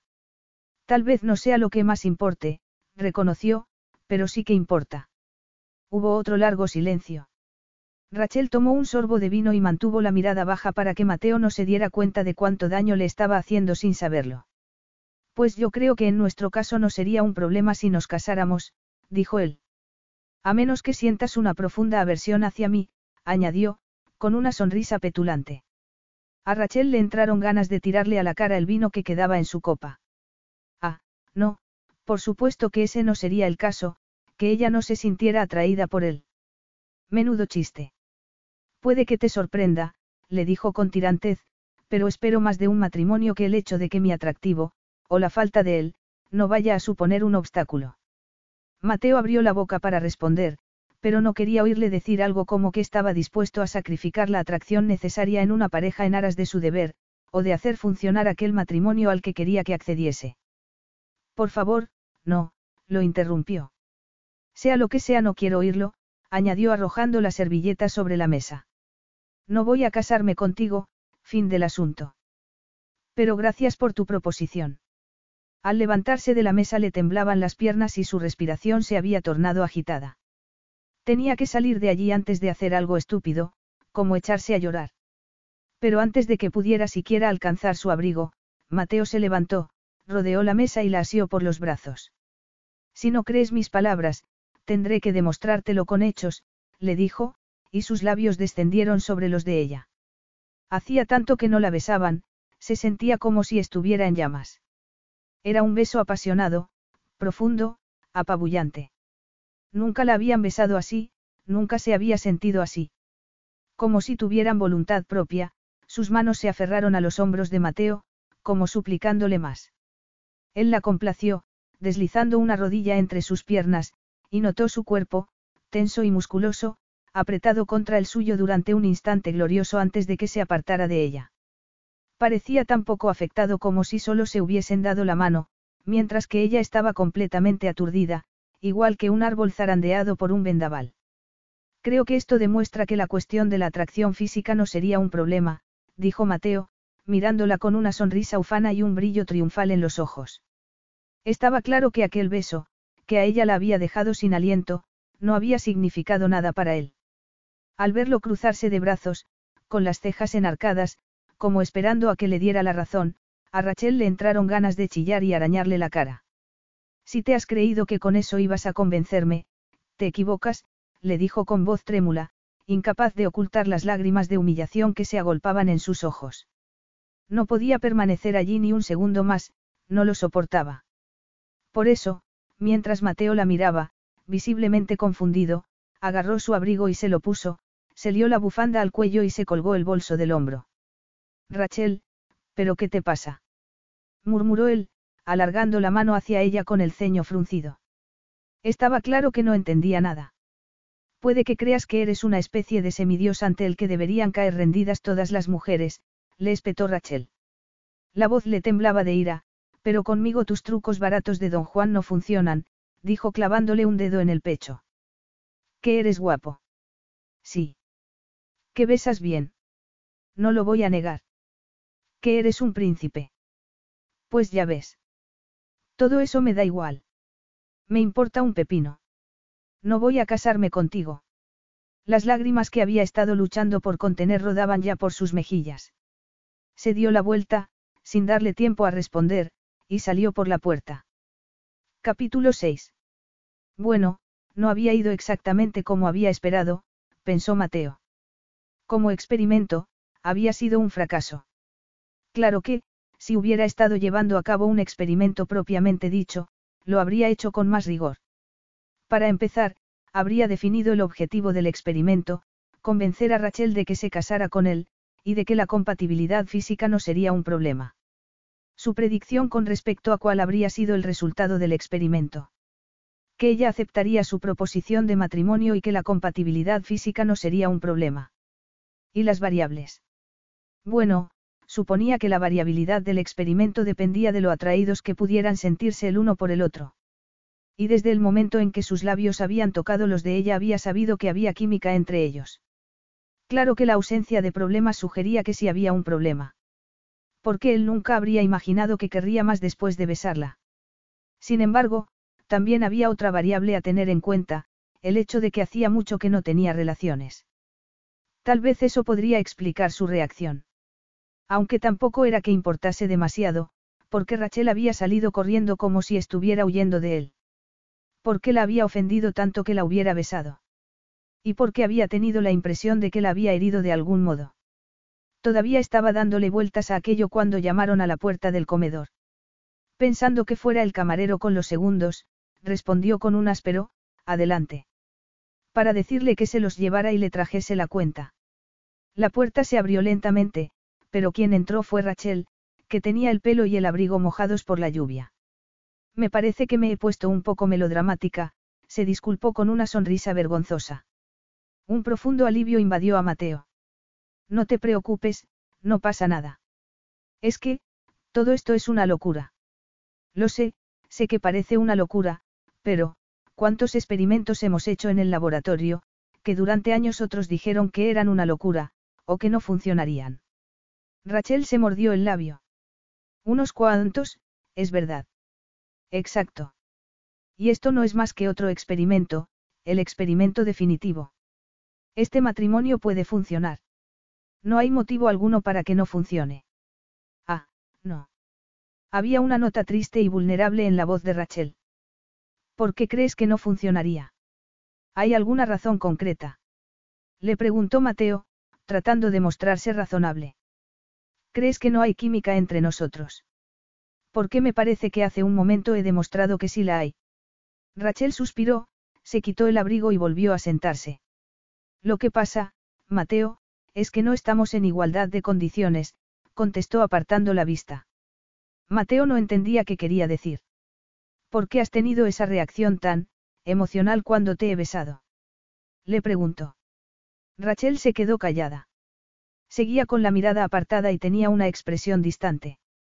La razón de que haya reaccionado así, dijo finalmente, girando la cabeza hacia él, es que hace tiempo acabé escaldada por culpa de un hombre arrogante que se divirtió a mi costa. Mateo contrajo el rostro. ¿Cómo ocurrió? Ella se encogió de hombros. Yo estaba en segundo de carrera y él estaba haciendo el doctorado.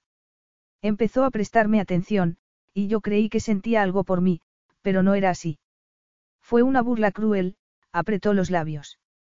Pero lo superé, añadió, levantando la barbilla en un gesto valiente.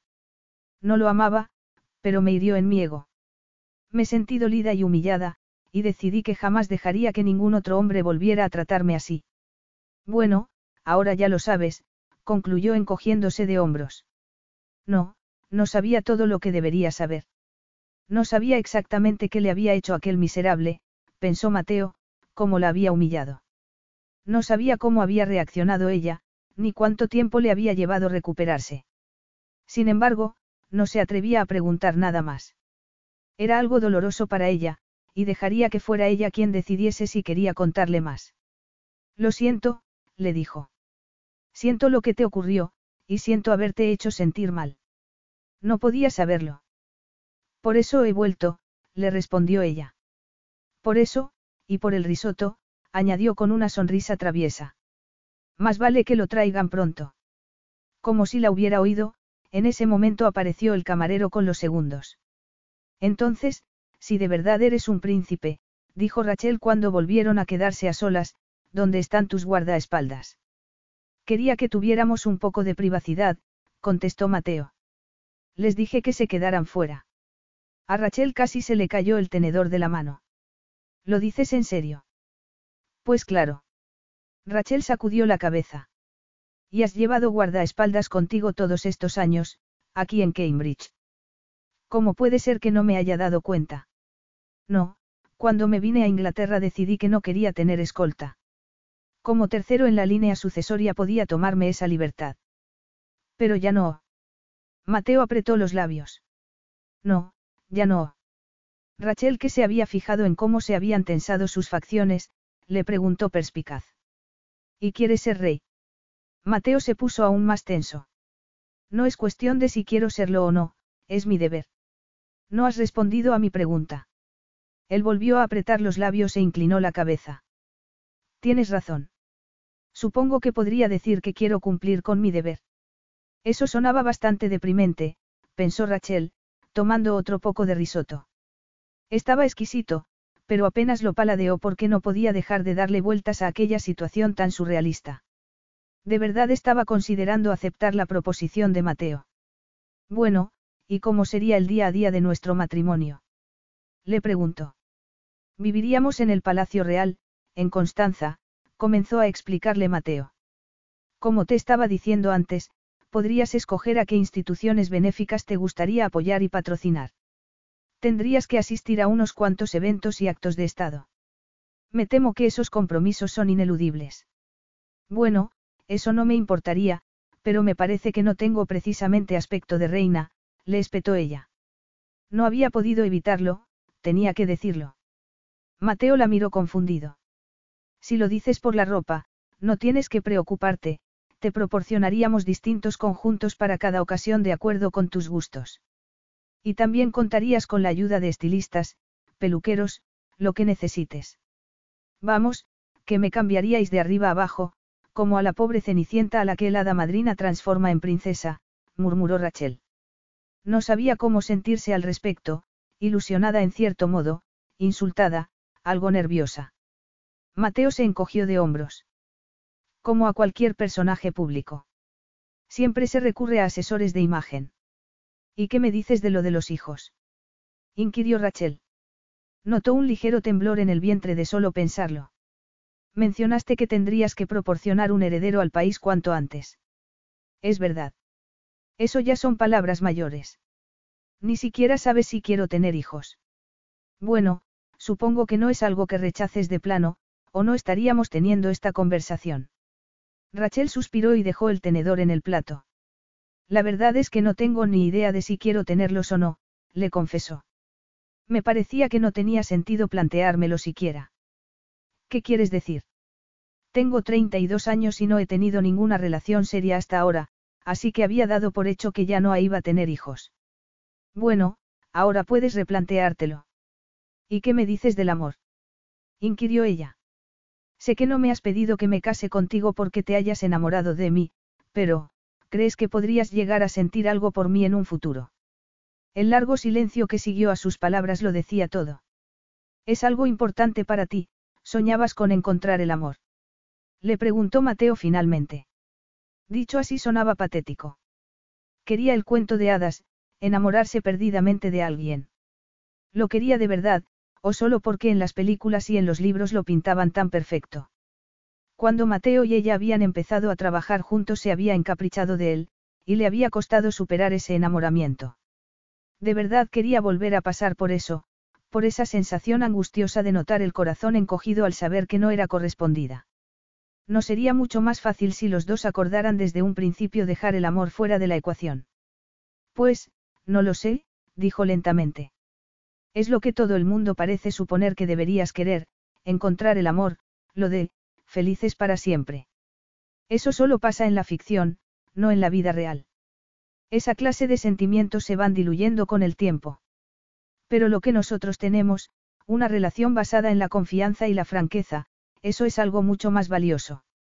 Bueno, tampoco tienes que despreciar así el amor, replicó Rachel. No lo estoy despreciando, Solo estoy siendo realista, argumentó él. O sea que, lo del amor no va contigo. Le preguntó ella. Aunque lo dijo en un tono despreocupado, sus palabras sonaron algo patéticas. Solo quiero asegurarme. El largo silencio de Mateo se le hizo tremendamente doloroso. No, no va conmigo. Rachel asintió y trató de asimilarlo. Bueno, al menos se lo había dejado claro, no le había dado falsas esperanzas. Podía conformarse con un matrimonio sin amor. También tengo que pensar en mi madre, dijo finalmente, sin creer que estuviese entrando en las cuestiones prácticas, como dando por hecho que iba a aceptar su proposición. Tiene Alzheimer y está a mi cuidado. Eso no es problema. Podría venirse con nosotros a Calliria, donde recibiría los mejores cuidados médicos en palacio. Dispondría de sus propios aposentos, y de personal médico cualificado que la atendería las 24 horas del día. No sé si llevaría bien tantos cambios, bastante le costó adaptarse cuando me la traje de su sex. Bueno, si fuera preferible, también podría quedarse aquí, en Cambridge. Le buscaríamos la mejor residencia de la zona. Rachel suspiró. La idea de escapar de la monótona vida que llevaba con su madre, de las constantes críticas y quejas de ésta, se le antojaba maravillosamente liberadora, pero a la vez la hacía sentir culpable. No sé, supongo que podría hablarlo con ella, dijo por fin, aunque de solo pensarlo se le encogía el estómago. Si sirviera de algo, podría intentar echarte una mano en eso, propuso Mateo. Gracias, murmuró ella con voz trémula. Mateo se quedó callado un momento, antes de añadir. Aunque soy consciente de la enormidad que supone esta decisión para ti, y entiendo que necesitarías más tiempo para considerarlo, me temo que la situación en mi país es apremiante. ¿Qué quieres decir? La inestabilidad en el trono ha provocado un movimiento de insurrección contra la corona. Nada que no pueda controlar, pero tengo que volver a Calliria lo antes posible. ¿De cuánto tiempo estamos hablando cuando dices, lo antes posible. Inquirió Rachel aturdida. Lo ideal sería que partiésemos pasado mañana como muy tarde. Rachel se quedó mirándolo boquiabierta. Pasado mañana. Mateo, para dejar mi puesto tengo que hacerlo con 15 días de preaviso. Eso puedo arreglarlo. ¿Y mi madre? Como te he dicho, eso tampoco es problema. ¿Y mi apartamento? Puedes conservarlo, o puedo hacer que una agencia inmobiliaria te encuentre un comprador, como prefieras. Había tenido que ahorrar tanto para comprar ese apartamento, Rachel inspiró, tratando de calmarse. No sé, es que, todo esto va demasiado deprisa, murmuró. Puedo pensármelo al menos esta noche y darte una respuesta mañana a primera hora. Mateo vaciló, pero finalmente asintió. Está bien. Pero es importante que seas consciente de que, si me dices que sí, tendremos que iniciar todas las gestiones de inmediato. Lo entiendo. Mateo puso su mano sobre la de ella. Sé que todo esto te abruma, y que tienes que sopesar muchas cosas, pero estoy convencido, absolutamente convencido, de que podríamos tener un matrimonio muy feliz. Ella asintió y apretó los labios para que no le temblaran. Capítulo 7. Dos días después. Rachel miró por la ventanilla y vio cómo la niebla gris del otoño inglés iba disipándose a medida que el avión tomaba altura por encima de las nubes, donde el cielo estaba azul. Había aceptado la proposición de Mateo, y se dirigían a Calliria en el jet privado de la Casa Real. Todavía no acababa de creerse lo rápido que había ocurrido todo. Después de la cena en el coto, Mateo la había acompañado a casa, la había besado en la mejilla y le había dicho que la llamaría a las 7 de la mañana para saber su respuesta. De vuelta en su apartamento con su madre, apalancada frente al televisor, y con el olor a sándwich quemado flotando aún en el aire, había sentido lo sofocante y gris que era su vida.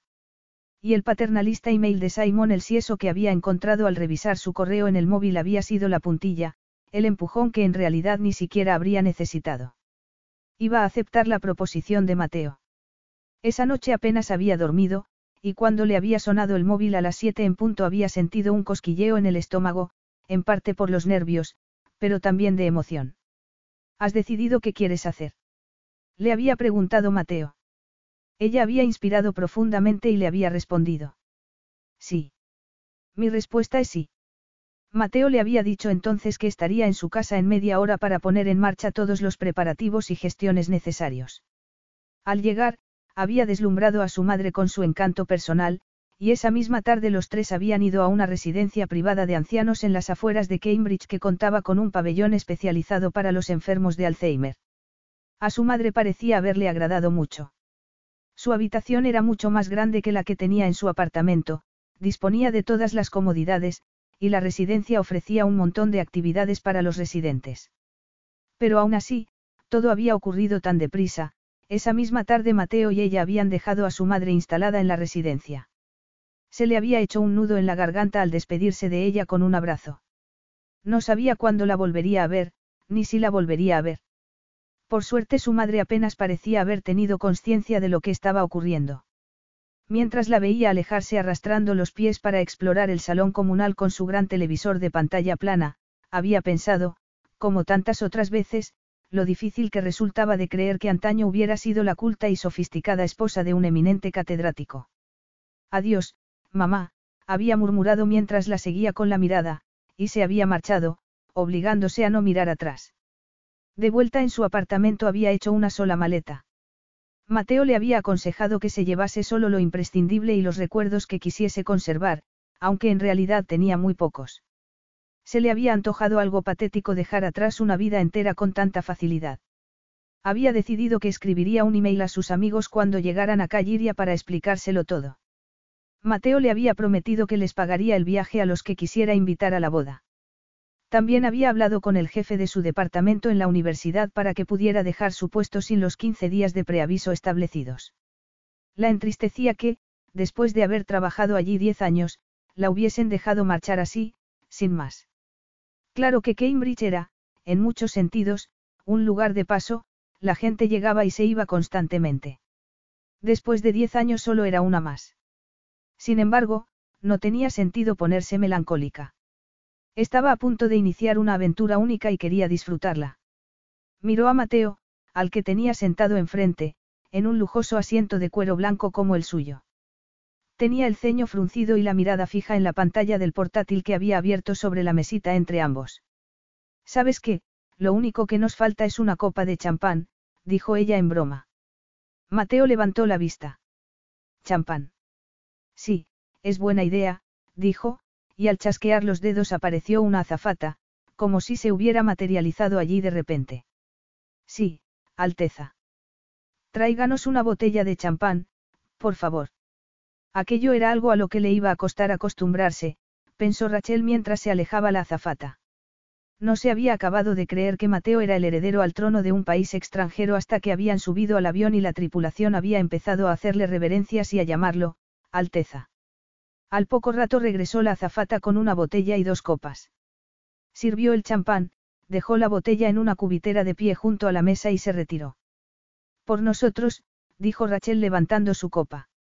Mateo, que había vuelto a bajar la vista a su portátil mientras la azafata abría la botella y le servía el champán, estaba tan enfrascado que pareció como si ni siquiera la hubiera oído. Rachel se quedó cortada, pero no dijo nada y tomó un sorbo de su copa. Entonces, como si el silencio lo extrañara, Mateo levantó la cabeza y al verla con la copa en la mano se fijó en la suya, que esperaba en la mesita, y luego miró de nuevo a Rachel y pareció comprender. Perdona, se disculpó con una mirada cálida, estaba distraído, tomó su copa y la chocó suavemente contra la de ella. Como decimos en Calliria, llamas. Ni siquiera sé qué lengua es esa, le confesó Rachel, arrugando la nariz. Es griego, es el idioma oficial de Calliria.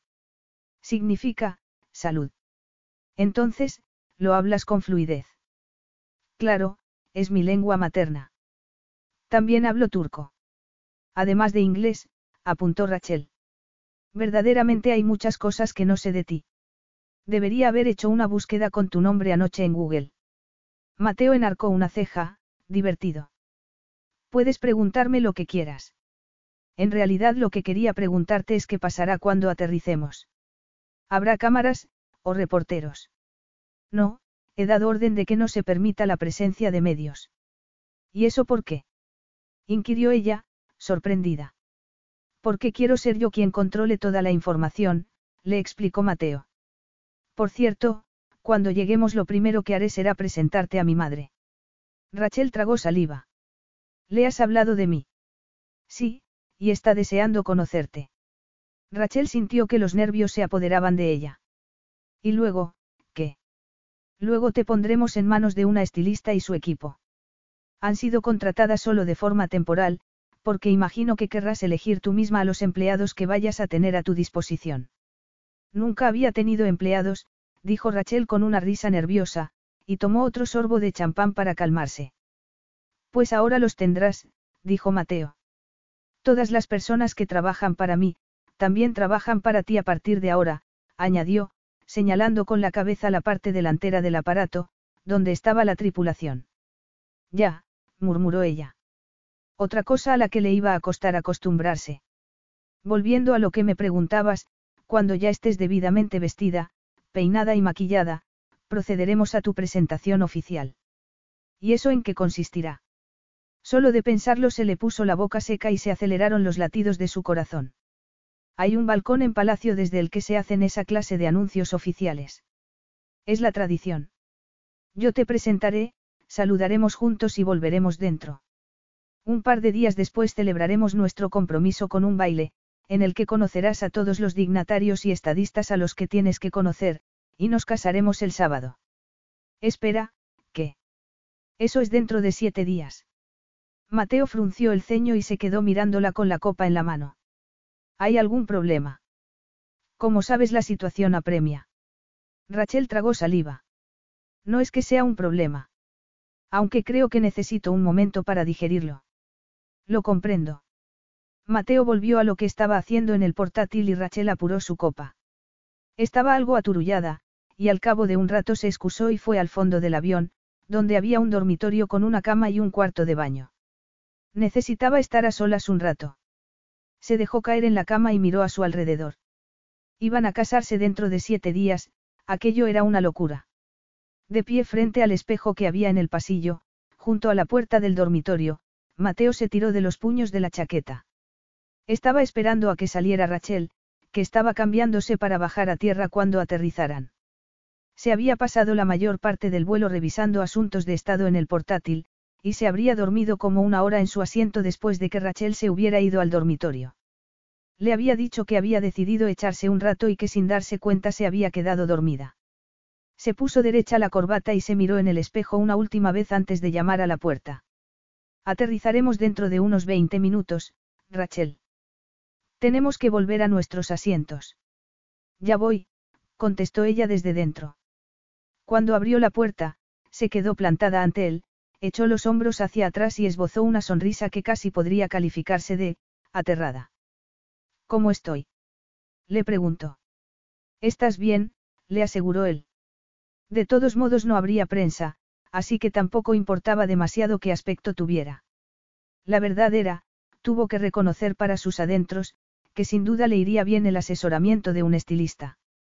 El modo en que iba vestida, con una blusa y un pantalón que le quedaban algo grandes, y peinada, con su habitual coleta, habían sido adecuados para una investigadora de Cambridge, pero no lo serían tanto para una reina. Además, estaba claro que Rachel era consciente de esas deficiencias, y que la preocupaban, y él quería que se sintiese segura de sí misma. Cuando volvieron a sus asientos, Rachel le pidió de improviso que le hablara de su madre. Se llama Agate, le dijo Mateo, y es una mujer muy fuerte y magnánima. La admiro muchísimo. Suena de lo más intimidante. Mateo frunció el ceño. ¿Qué va? Mi madre no intimidaría a nadie. No te creo, tú intimidas a cualquiera, lo picó Rachel con una sonrisa. Me conoces desde hace años, Rachel, apuntó. ¿Cómo iba a intimidarte?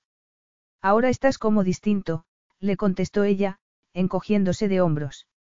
Nunca te había visto chasquear los dedos para llamar a alguien y darle órdenes, como cuando pediste que nos trajeran champán. Mateo contrajo el rostro. Creo que hasta ahora nunca lo había hecho, admitió algo azorado.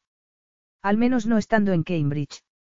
Otra cosa que me sorprende es que pareces tan acostumbrado al lujo, en fin, supongo que si creciste en un palacio es comprensible, claro. Y sé que en Cambridge tenías una casa en una zona residencial muy cara, y que habías ganado mucho dinero con unas inversiones o algo así. Él enarcó las cejas. ¿Es eso lo que dicen en los mentideros de la universidad? Rachel sonrió con descaro. Sí. Pues no fue por unas inversiones, sino gracias a una compañía que monté, Lyrictech. ¿Qué? Montaste una compañía en tu tiempo libre.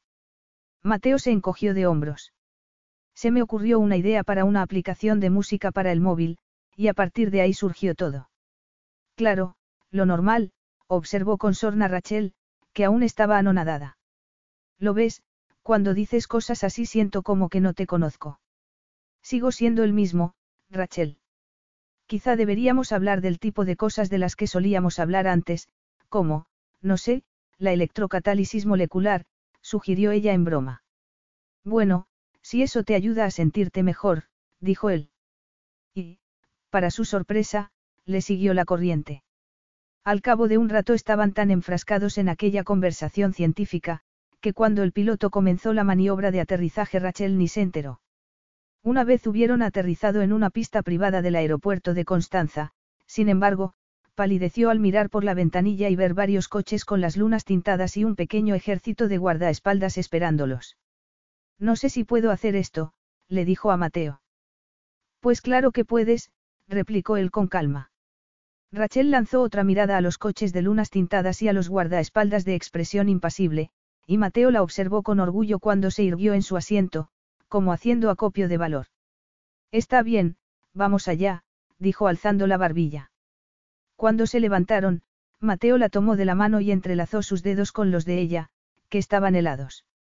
Bajaron juntos del avión y, al llegar al coche oficial que los llevaría, Mateo saludó con un asentimiento de cabeza a los guardaespaldas, que hicieron una breve reverencia antes de subir en los otros dos vehículos, situados delante y detrás del suyo. Capítulo 8.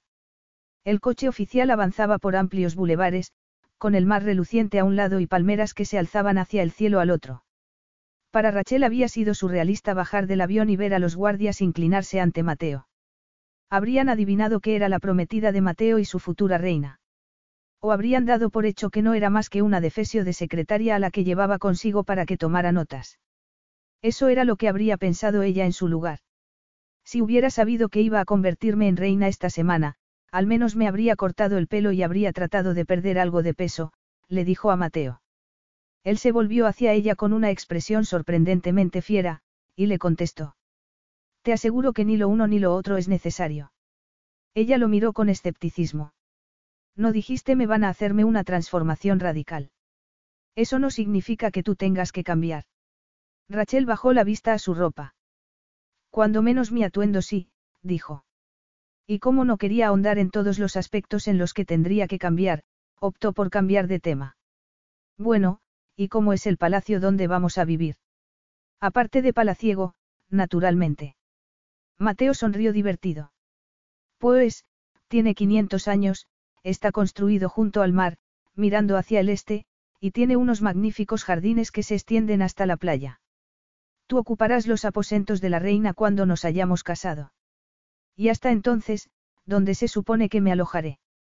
En uno de los aposentos para invitados. Estoy deseando que lleguemos para descansar un rato. Me temo que eso tendrá que esperar un poco.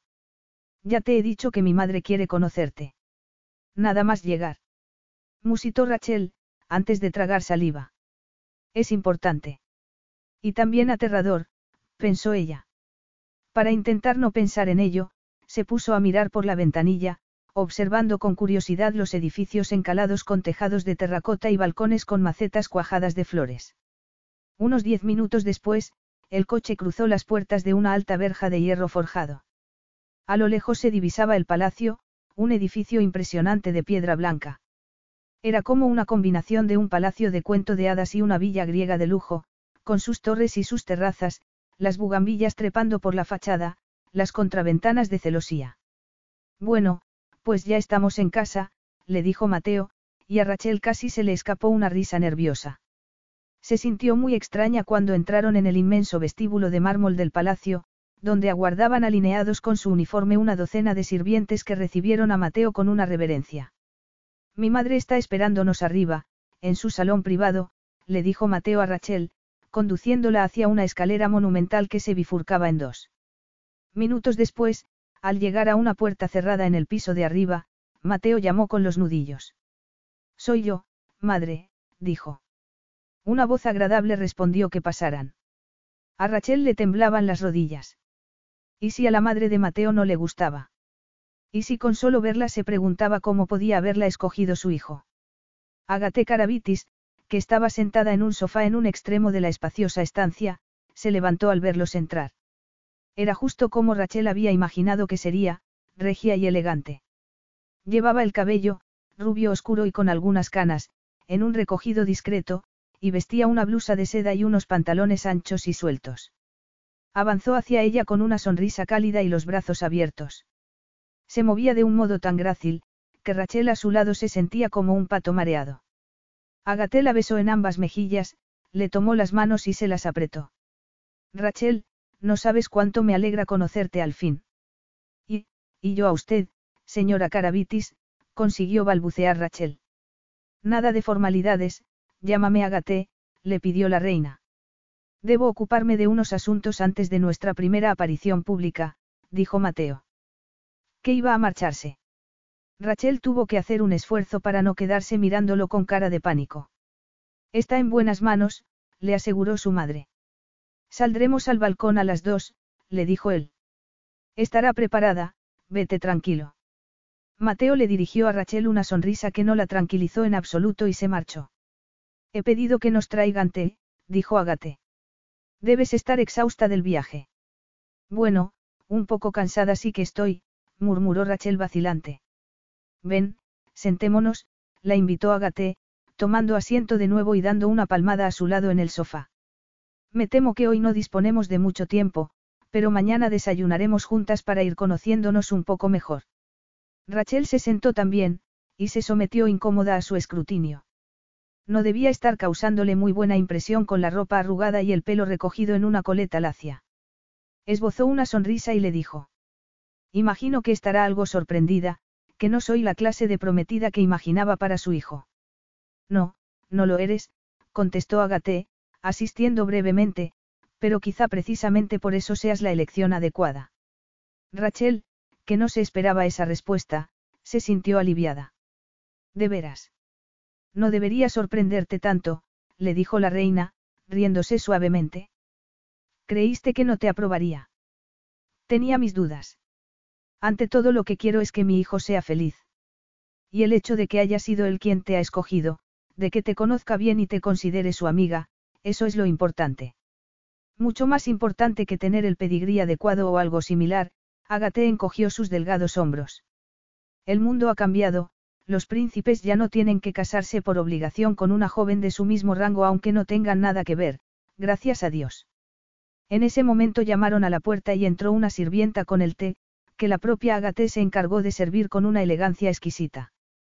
Nos tomaremos solo una tacita y te dejaré para que puedas ir a prepararte, le dijo. Rachel tomó un sorbo, con la esperanza de que se le asentara un poco el estómago, que tenía algo revuelto por los nervios. Dudo que pueda llegar a sentirme preparada, murmuró. Bobadas, replicó Agaté, solo necesitas las herramientas adecuadas. Al sentarse tras el escritorio de su padre, Mateo sintió que el peso de la responsabilidad recaía sobre sus hombros. Ahora era su escritorio. Bajó la mirada a los informes que tenía frente a sí sobre el aumento de las tensiones en el norte del país, los problemas económicos, múltiples frentes abiertos. Y en solo tres horas tenía que anunciar a su pueblo que iba a casarse y presentarles oficialmente a su prometida. Su única preocupación era asegurarse de que su relación con Rachel no se convirtiese en algo demasiado íntimo o emocional.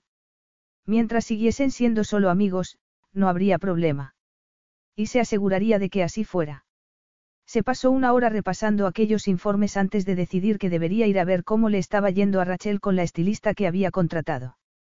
Se dirigió al ala este, donde se alojaban los huéspedes, y a través de la primera puerta del pasillo pudo oír la voz de Francesca, la estilista, con su marcado acento italiano. Y por supuesto habrá que hacer algo con esas cejas, estaba diciendo. Mateo frunció el ceño y se detuvo frente a la puerta. ¿Y esa barbilla? exclamó la estilista. La impaciencia en su voz, que rozaba el desagrado, irritó a Mateo. Por suerte, con un poco de, como se dice en su idioma. Ah, sí, contorneado. Un poco de contorneado ayudará. En cuanto a la ropa, necesitaremos algo vaporoso, para ocultar lo peor. Lo peor. Mateo, que no podía creer lo que estaba oyendo, irrumpió furioso en la habitación. La estilista y otras tres mujeres, flacas como palillos, igual que ella, revoloteaban en torno a Rachel, que estaba sentada en una silla frente a un espejo con expresión resignada. Al oírlo entrar, las mujeres se volvieron, lo miraron boquiabiertas y se apresuraron a hacer una reverencia. Alteza, murmuró la estilista. ¿Qué está pasando aquí? exigió saber Mateo, reprimiendo su ira a duras penas. Solo estábamos sopesando los pasos que vamos a dar para preparar a su prometida para la presentación, se defendió la estilista. De un modo de lo más desagradable, la cortó Mateo. Están todas despedidas. Las cuatro mujeres emitieron un gemido ahogado. Mateo, no seas melodramático, le reprochó Rachel suavemente con una sonrisa, solo están haciendo su trabajo. Ella estaba insultándote, objetó él, señalando a la estilista. No lo voy a consentir. Lo que Francesca estaba diciendo no es nada que no haya pensado yo un millón de veces. La verdad es que nunca me ha gustado mi barbilla. ¿Qué tiene de malo tu barbilla? Además, ni sus comentarios ni su actitud son aceptables, reiteró él. Alteza, intervino Francesca con voz vacilante. Por favor, acepte mis más sinceras disculpas. Estaba pensando en voz alta, pero Su Alteza tiene razón, mis comentarios han sido del todo inaceptables, murmuró agachando la cabeza. Si me da la oportunidad de preparar a su prometida, haré todo lo posible para ayudarla a que su presentación en público sea un éxito. No está usted aquí para eso, solo para asesorarla con la ropa, el peinado y el maquillaje. Francesca volvió a agachar la cabeza. Sí, Alteza, murmuró.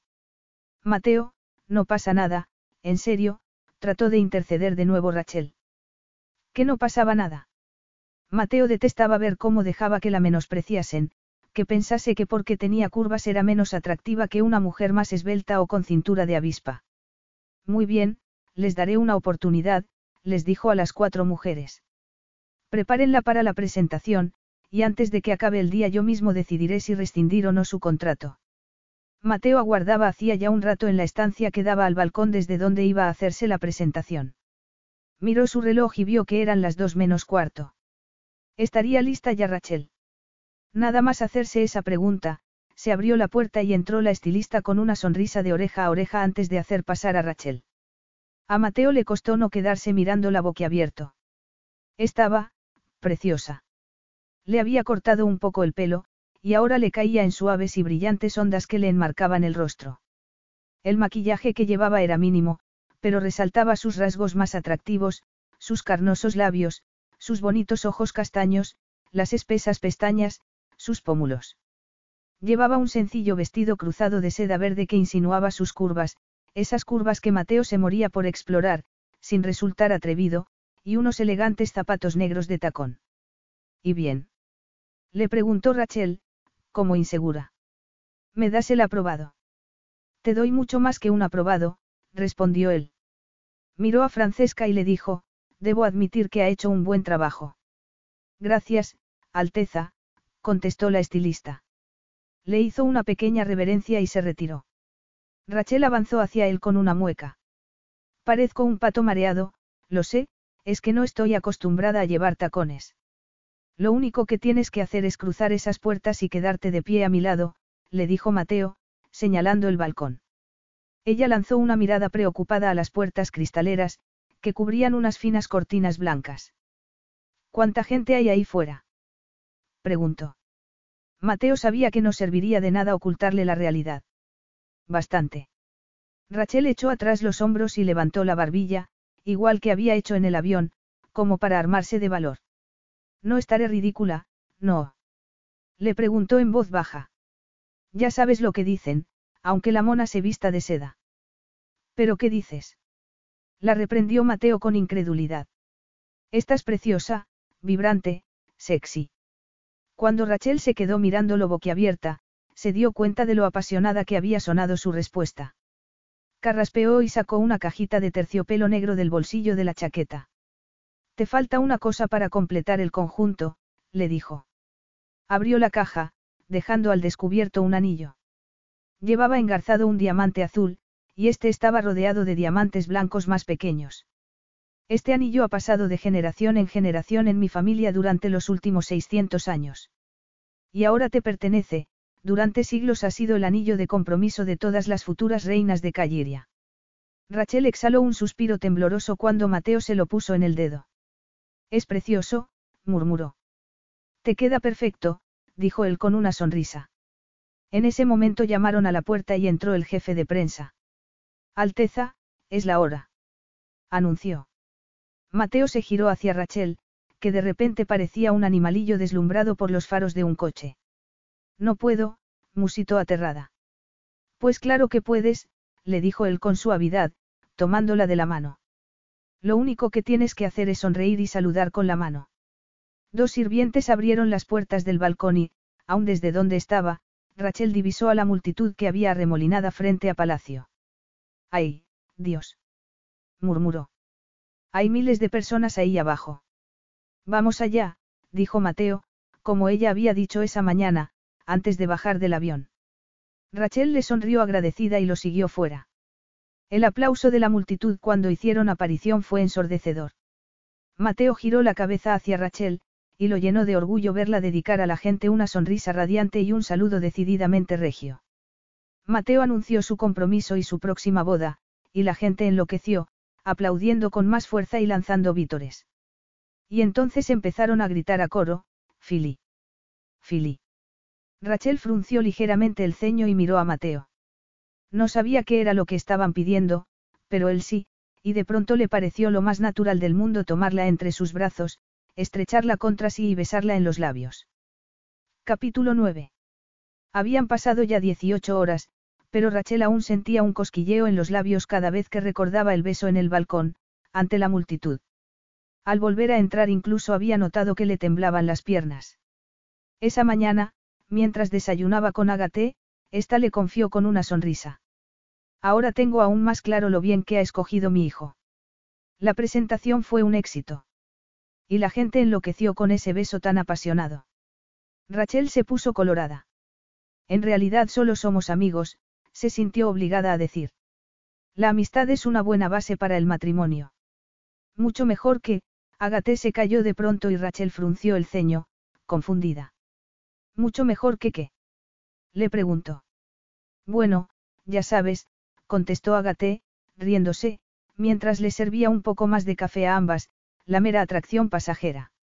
Sin embargo, Rachel tenía la sensación de que Agaté había estado a punto de decir otra cosa y había decidido no hacerlo.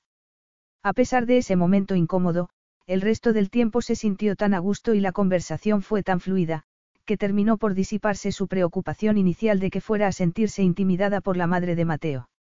Después de ese desayuno le esperaba otro momento irreal cuando Mónica, una eficiente joven de unos veintitantos, se presentó, diciéndole que iba a ser su secretaria y que estaba enteramente a su disposición. Juntas repasaron el programa de los días siguientes. Más tarde tuvo otra sesión con Francesca para hablar sobre su vestuario, en particular sobre el traje de noche para el baile con el que celebrarían su compromiso, y también sobre la boda, para la que faltaba menos de una semana. Francesca le dijo que tenía una piel perfecta y un pelo precioso y Rachel, que nunca se había visto descrita en esos términos, se sintió tremendamente halagada, igual que cuando Mateo le había dicho que estaba preciosa y muy sexy. Pero, lo habría dicho de verdad. Prefería no darle demasiadas vueltas a eso. Ya había decidido que podía vivir sin amor, y eso también incluía el deseo. El problema era que ella sí sentía deseo por él. Solo con mirarlo sentía un cosquilleo eléctrico por todo el cuerpo, y a veces le entraban unas ganas casi irresistibles de tocarlo. No llegaba a hacerlo, por supuesto, aunque tampoco era que hubiese tenido oportunidad de hacerlo.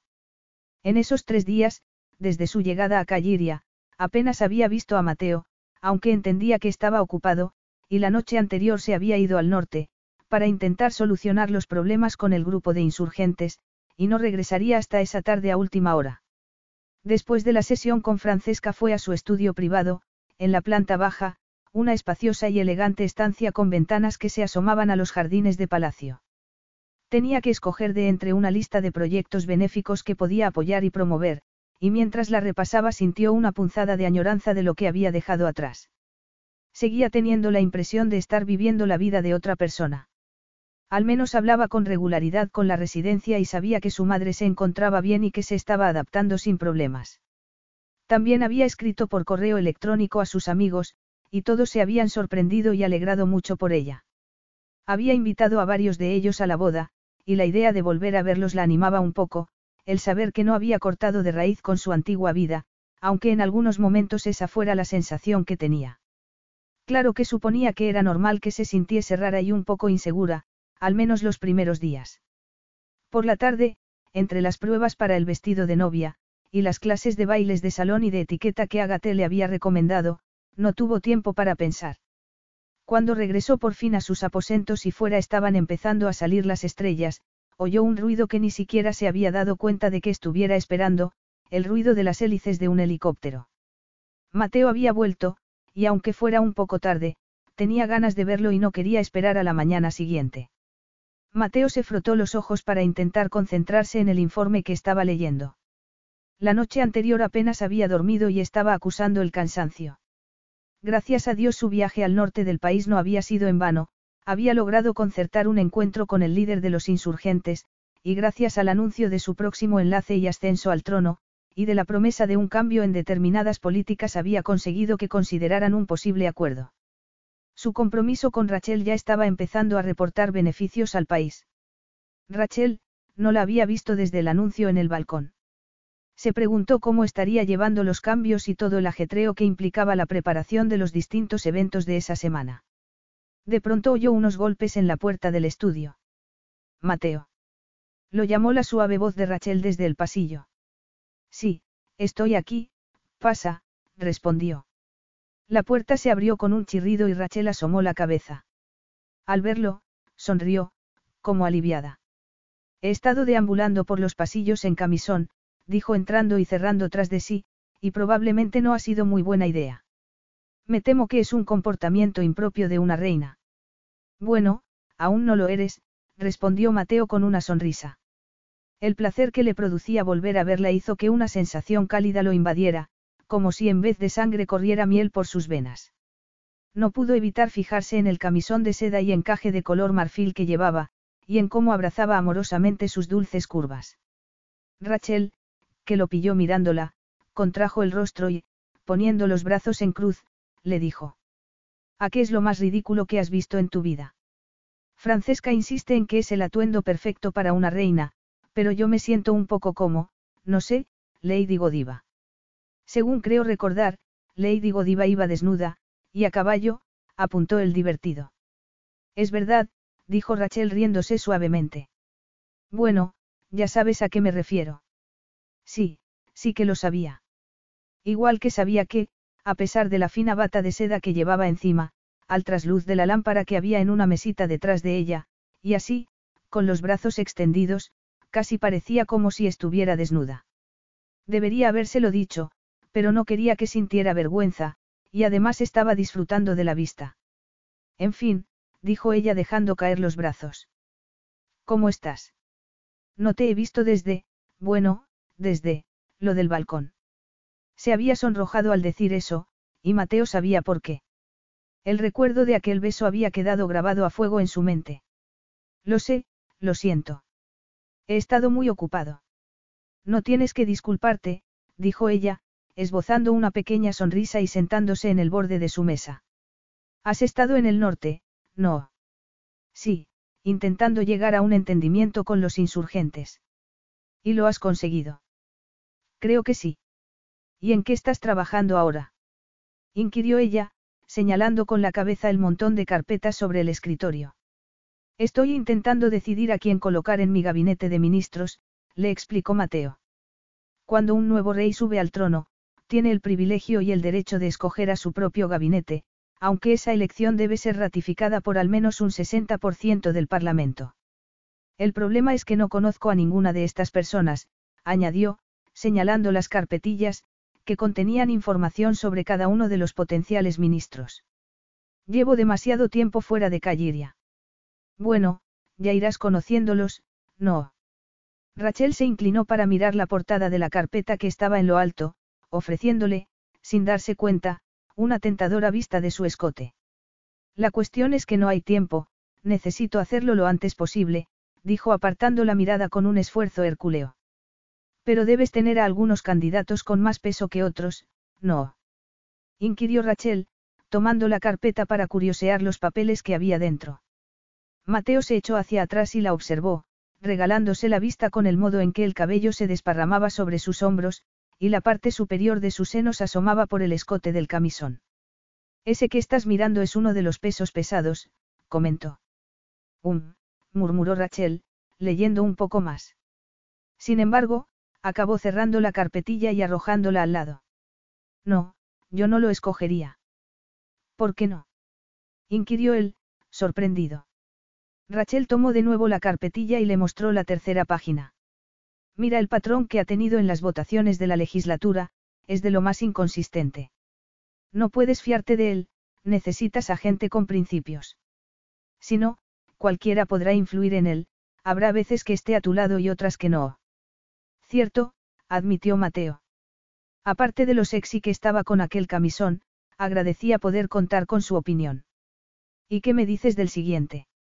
Se pasaron un par de horas repasando juntos cada carpetilla y separándolas en tres montones, sí, no, y, quizá, y recuperaron esa camaradería que siempre habían disfrutado cuando contraponían sus ideas en el laboratorio. Ese solo te gusta porque fue a Cambridge, lo pinchó Rachel mientras hablaban de otro posible candidato. Eres un poco tendencioso. ¿Y tú no? Pues claro que no, replicó ella con una sonrisa. El brillo travieso en sus ojos hizo que a Mateo le entraran unas ganas incontenibles de besarla. Ven aquí, le dijo con voz ronca. Rachel puso unos ojos como platos cuando agarró los extremos que colgaban del cinturón de la bata, y tiró de ellos. Me temo que eso no funcionará, le avisó riéndose suavemente, la seda no es lo bastante fuerte. Pero yo sí. Le plantó las manos en las caderas y la atrajo hacia sí para sentarla en su regazo. Rachel contuvo el aliento, algo nerviosa, y le puso las manos en los hombros. Esto se me hace un poco raro, dijo en un susurro. Mateo se rió con suavidad. Pero en el buen sentido, o en el mal sentido.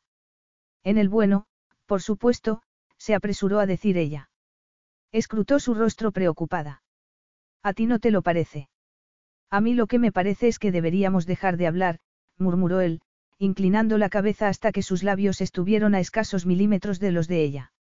¿No crees? Rachel musitó un, sí, y a Mateo no le hizo falta más para besarla. Los labios de ella se entreabrieron con un suspiro de placer, y Mateo la atrajo más hacia sí para poder sentir la deliciosa presión de sus senos contra su pecho. Hizo el beso más profundo, explorando con la lengua el aterciopelado interior de la boca de Rachel. Ella emitió un gemido que lo excitó aún más, y la necesidad de besarla se tornó en una necesidad de poseerla. Deslizó la mano por su sedoso muslo y le abrió las piernas para que quedara ahorcajada sobre él, con la parte más íntima de su cuerpo apretada contra su erección. Arqueó las caderas de un modo automático, y Rachel gimió dentro de su boca. Se sentía como si fuese a explotar. En el sentido figurado, en el sentido literal, en todos los sentidos. Se arqueó de nuevo y Rachel volvió a gemir. Sus dedos se aferraban como garras a sus hombros. Metió las manos dentro de su bata para cerrarlas sobre sus generosos pechos, y fue como si su cerebro sufriera un cortocircuito. Si no paraba, iba a perder por completo el control. Su primera vez no podía ser allí, en el estudio, encima de una silla, fruto de un calentón. Jadeante, despegó su boca de la de ella y la levantó de su regazo para sentarla de nuevo sobre el escritorio. Los labios de Rachel estaban hinchados por sus besos, su oscuro cabello alborotado y sus mejillas sonrosadas. Se pasó una mano por el pelo mientras intentaba recobrar el aliento. Tenemos que parar. Parar. balbució Rachel. Se cerró la bata con dedos temblorosos. Sí, esto no es lo que. Sacudió la cabeza, espantado de lo afectado que estaba. Todavía se sentía como si estuviese ardiendo por dentro. Necesitaba urgentemente una ducha de agua helada. No recordaba cuándo había sido la última vez que se había sentido así. Sí, sí que lo recuerdas, murmuró una vocecilla en su mente. Se levantó bruscamente y fue hasta la ventana, donde se colocó de espaldas a Rachel. Lo siento, dijo con voz ronca, no debería haberme aprovechado de ti de esa manera. ¡Qué bobada! exclamó Rachel, con una risa nerviosa. Aún no estamos casados, le recordó él. Mateo, ya soy mayorcita, y nos casamos dentro de tres días, no es como para rasgarse las vestiduras. Mateo seguía de espaldas a ella, se sentía incapaz de mirarla. Por su voz parecía molesta, pero también confundida. Se suponía que no era así como debía ser su relación. Sí, disfrutaba de la camaradería que había entre ellos, y la atracción física era un bonus añadido que no se había esperado, pero que el deseo que sentía por ella lo consumiese de esa manera, que llegase a desterrar de su mente cualquier pensamiento racional, no, no quería sentirse así, no podía sacrificar su autocontrol. Deberías irte a la cama, dijo con aspereza. Un largo silencio siguió a sus palabras, pero no se movió de donde estaba, porque seguía sin atreverse a girarse y mirarla a la cara. Al cabo, finalmente oyó el frufru del camisón de Rachel cuando se bajó de la mesa. Buenas noches, Mateo, le dijo en un tono quedo. Luego oyó sus pasos, y el leve chasquido de la puerta cuando cerró al salir. Capítulo 10. Cuando se miró en el espejo, Rachel tenía el estómago revuelto por los nervios. Dentro de 15 minutos entraría en el salón de baile del brazo de Mateo. Y ya faltaban menos de 48 horas para su boda, algo que todavía no acababa de creerse. Dentro de 48 horas se casarían y a continuación serían coronados rey y reina de Calliria. Era un pensamiento que, la noche anterior, cuando Mateo la había besado, la habría llenado de emoción. ¿Cómo la había besado? Nunca la habían besado así, y ansiaba que volviera a hacer eso, y mucho más, muchísimo más. Quería que la tocara, sentir su glorioso cuerpo sobre el de ella. Sin embargo, Mateo había interrumpido el beso para apartarla de él, y desde la noche anterior tenía la impresión de que estaba evitándola. No tenía ni idea de que lo había hecho apartarla tan bruscamente, pero se sentía decepcionada y dolida. Inspiró profundamente y recorrió con las manos los costados del vestido, un vestido que parecía sacado de un cuento de hadas. Era un vestido de seda, en color bronce, con un escote palabra de honor, cintura entallada y una maravillosa falda con vuelo que brillaba cada vez que se movía. Para complementarlo, lucía un conjunto de joyas de topacios y diamantes de la Casa Real, una tiara, un collar, una pulsera y pendientes largos. Llamaron a la puerta del dormitorio y con el corazón palpitándole por los nervios, respondió. Adelante. Cuando la puerta se abrió se encontró con Mateo ante ella. Estaba guapísimo vestido de frac. La camisa, el chaleco y la pajarita blancos eran el contraste perfecto para su piel aceitunada y su pelo negro. Bueno, ¿crees que doy el pego? Le preguntó ella temblorosa, irguiendo los hombros. Estás deslumbrante, respondió Mateo. Aquel cumplido había sonado tan sincero, que a Rachel se le hizo un nudo en la garganta. Me siento como si estuviera viviendo un sueño. ¿Y eso es malo? inquirió Mateo. No, pero lo que pasa con los sueños es que, al final tienes que despertarte. Quizá no tengas que despertar de este, quizá dure para siempre. Ella se rió vacilante. Ningún sueño dura eternamente. Él asintió con la cabeza. Es verdad, tienes razón. Rachel se preguntó de qué estaban hablando en realidad. Tenía la sensación de que se trataba de otra cosa, y cuando Mateo le tendió la mano y la tomó, notó que un cosquilleo le recorría el brazo. Recorrieron en silencio el trayecto hasta la escalera monumental que se bifurcaba en dos y desembocaba en el vestíbulo. Cuando llegaron a las puertas del salón de baile, donde los esperaban los invitados, Mateo se detuvo y miró un instante a Rachel. Luego, con un asentimiento de cabeza, indicó a los sirvientes que flanqueaban las puertas que estaban listos. Allá vamos, murmuró mientras las abrían. Rachel inspiró profundamente y mantuvo la cabeza alta mientras se adentraba en el salón del brazo de Mateo. La multitud se movió a uno y otro lado, dejando un pasillo en medio, como el episodio bíblico en el que se abrían las aguas del Mar Rojo. Como era tradición, tuvieron que abrir ellos el primer vals, y Rachel agradeció que le hubieran dado esas lecciones de bailes de salón para estar preparada.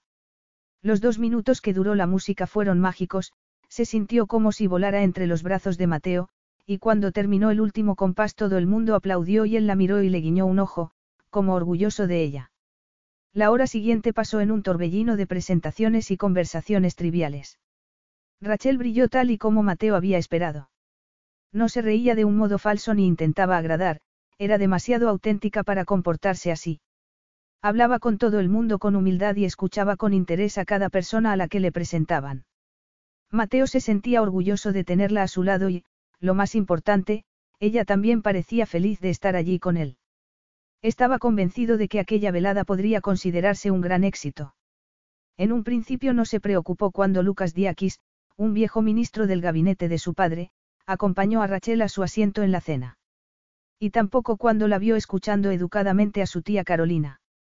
Sin embargo, se dio cuenta de que mientras hablaba con ambos Rachel le lanzaba miradas de tanto en tanto, y él le sonreía, pero las sonrisas con que ella le respondía se fueron haciendo cada vez más leves, y hasta tensas.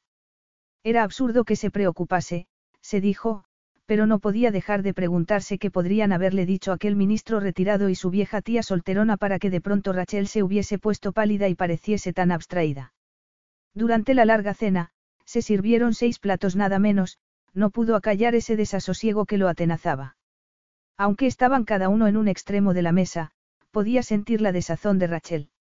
Al acabar la cena Diakis volvió a ofrecerle su brazo a Rachel para acompañarla fuera del comedor. Mateo lo siguió con la mirada, pero para cuando llegó al salón de baile ella ya se había perdido entre la gente y aquello lo irritó un poco. Era su prometida. Sabía que le había dicho que probablemente estarían separados buena parte de la velada, atendiendo a los invitados y departiendo con ello, pero en ese momento la quería a su lado. Otra hora interminable pasó, y aunque ocasionalmente divisaba a Rachel a lo lejos, habría sido bastante grosero dejar con la palabra en la boca a las personas con las que estaba conversando para atravesar el salón.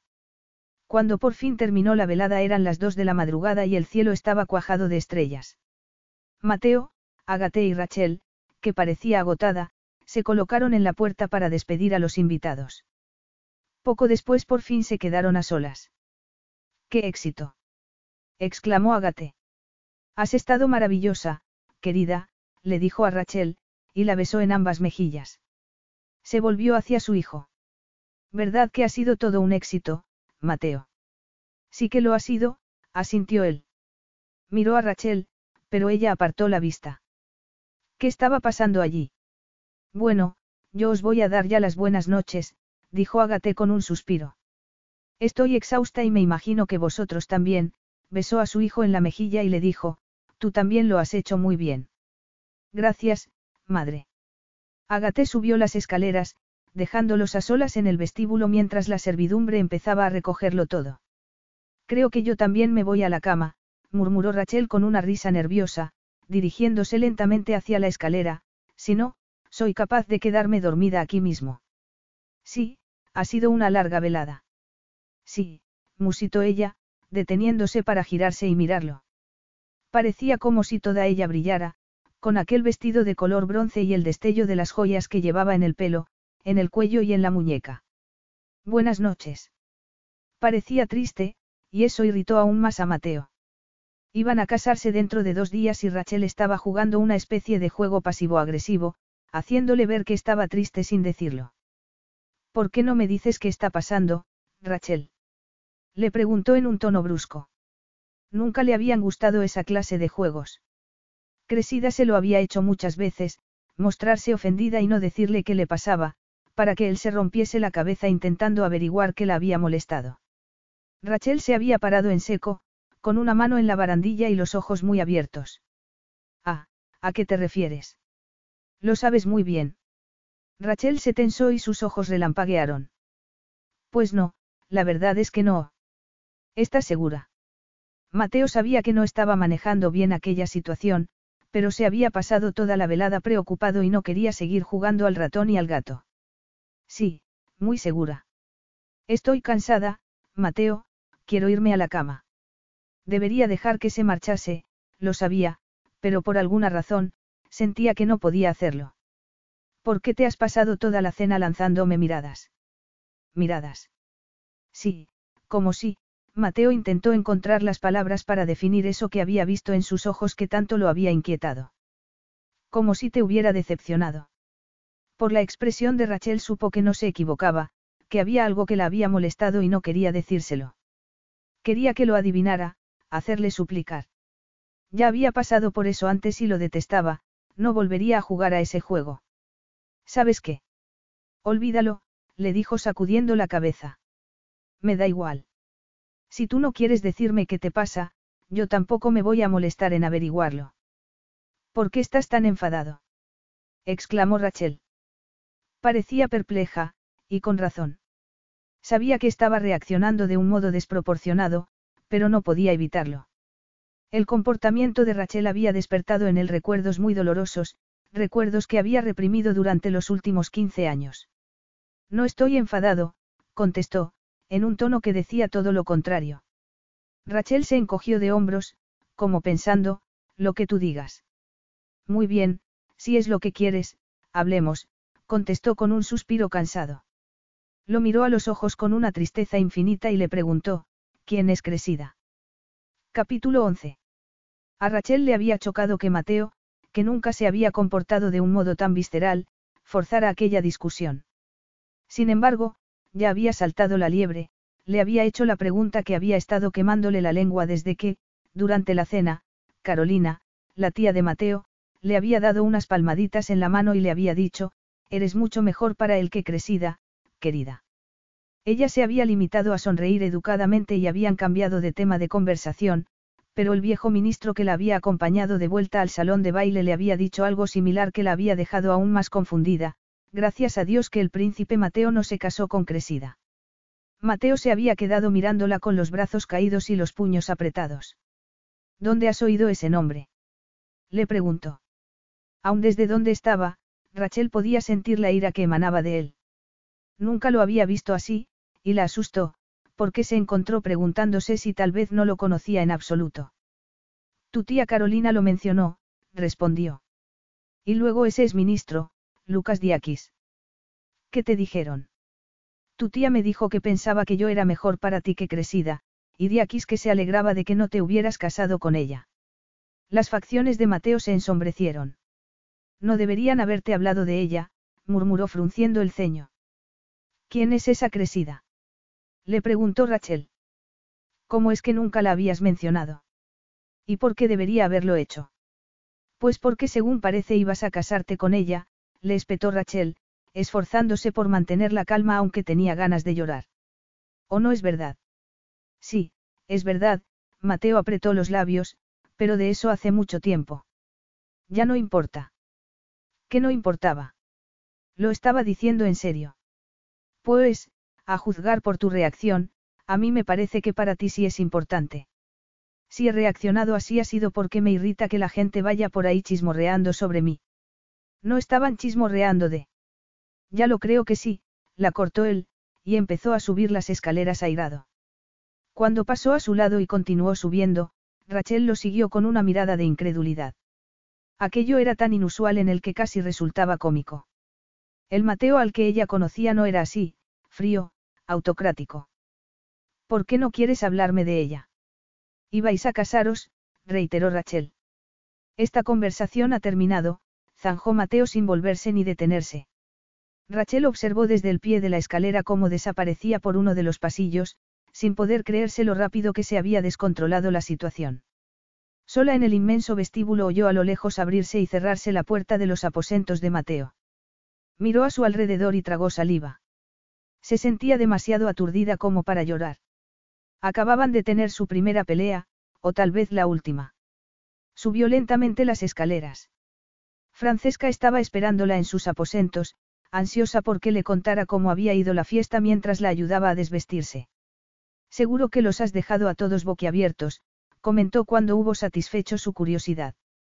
Rachel se obligó a esbozar una sonrisa e inclinó la cabeza para que Francesca pudiera desabrochar el enganche del collar. Permaneció en silencio mientras la estilista le bajaba la cremallera del vestido. Cuando se lo quitó, Rachel se puso la bata que le ofreció Francesca. Te he preparado un baño, le dijo esta mientras colgaba el vestido en una percha y le ponía una funda encima para protegerlo. Sé que es tarde, pero pensé que podría apetecerte relajarte un poco antes de acostarte. Gracias, eres un ángel, le dijo Rachel. Francesca, que había resultado ser no solo una excelente estilista, sino también una buena amiga, la miró con el ceño fruncido. ¿Va todo bien? Rachel esbozó otra débil sonrisa. Sí, es solo que estoy cansada. Bueno, exhausta, en realidad. Pues date ese baño y métete en la cama, le aconsejó Francesca. Mañana va a ser un día ajetreado. ¿Hay alguno que no lo sea? Dijo Rachel con un mohín. Desde que había llegado a Calliria no había parado. Mañana, por si lo has olvidado, son las últimas pruebas del vestido de novia, el ensayo de la ceremonia y por la noche se celebra una cena con unos 30 invitados. Rachel dejó caer la cabeza con un suspiro. Lo sé, lo sé. Seguro que todo va bien. Inquirió Francesca, mirándola preocupada.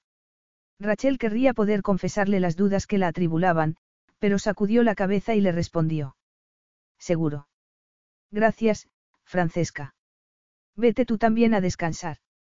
Francesca le dio un par de palmadas en el hombro y se marchó.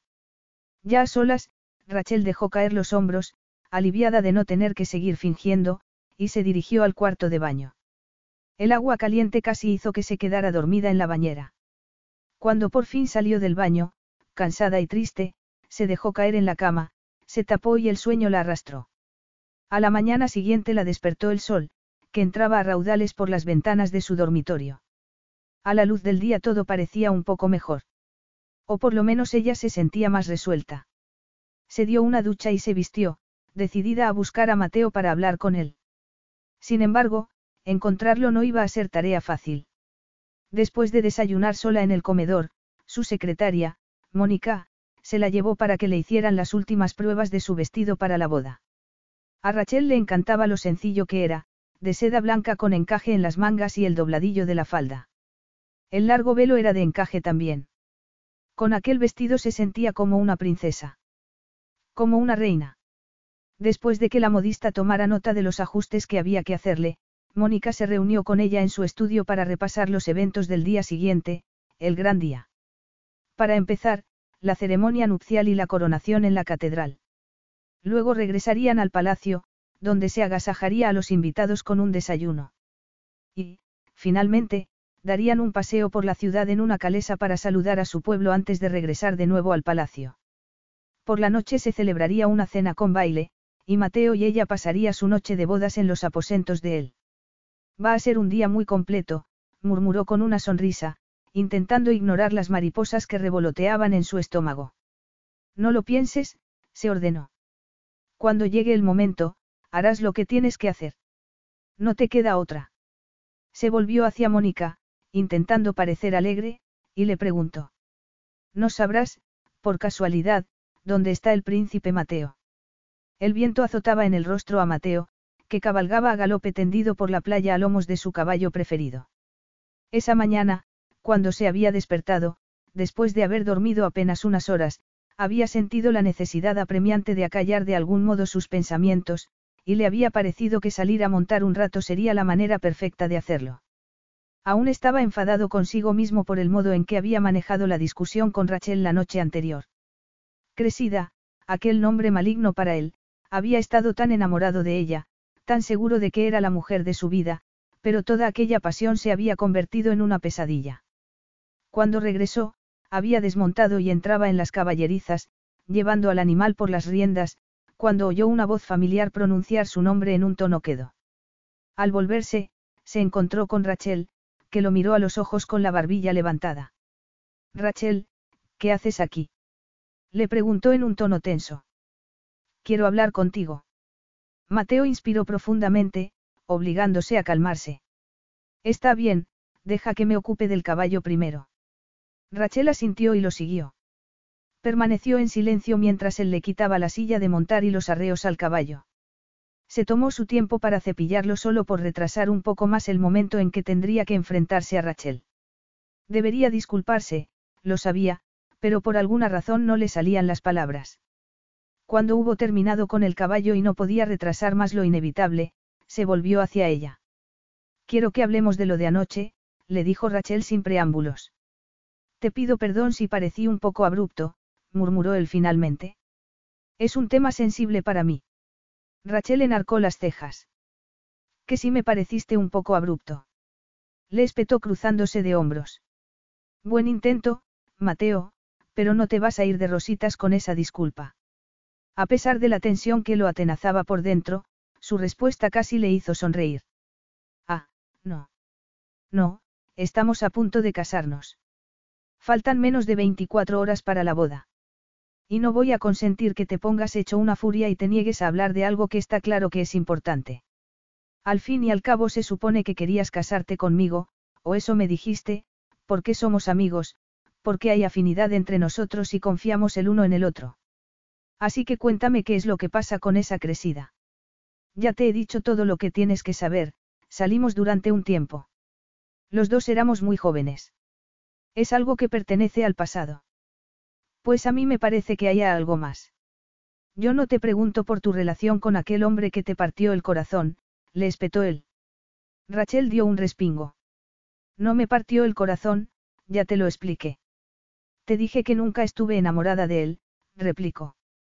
Se quedó callada un momento, como si estuviera sopesando si hacerle o no la pregunta que Mateo sabía que iba a hacerle. Tú estabas enamorado de ella, de esa crecida.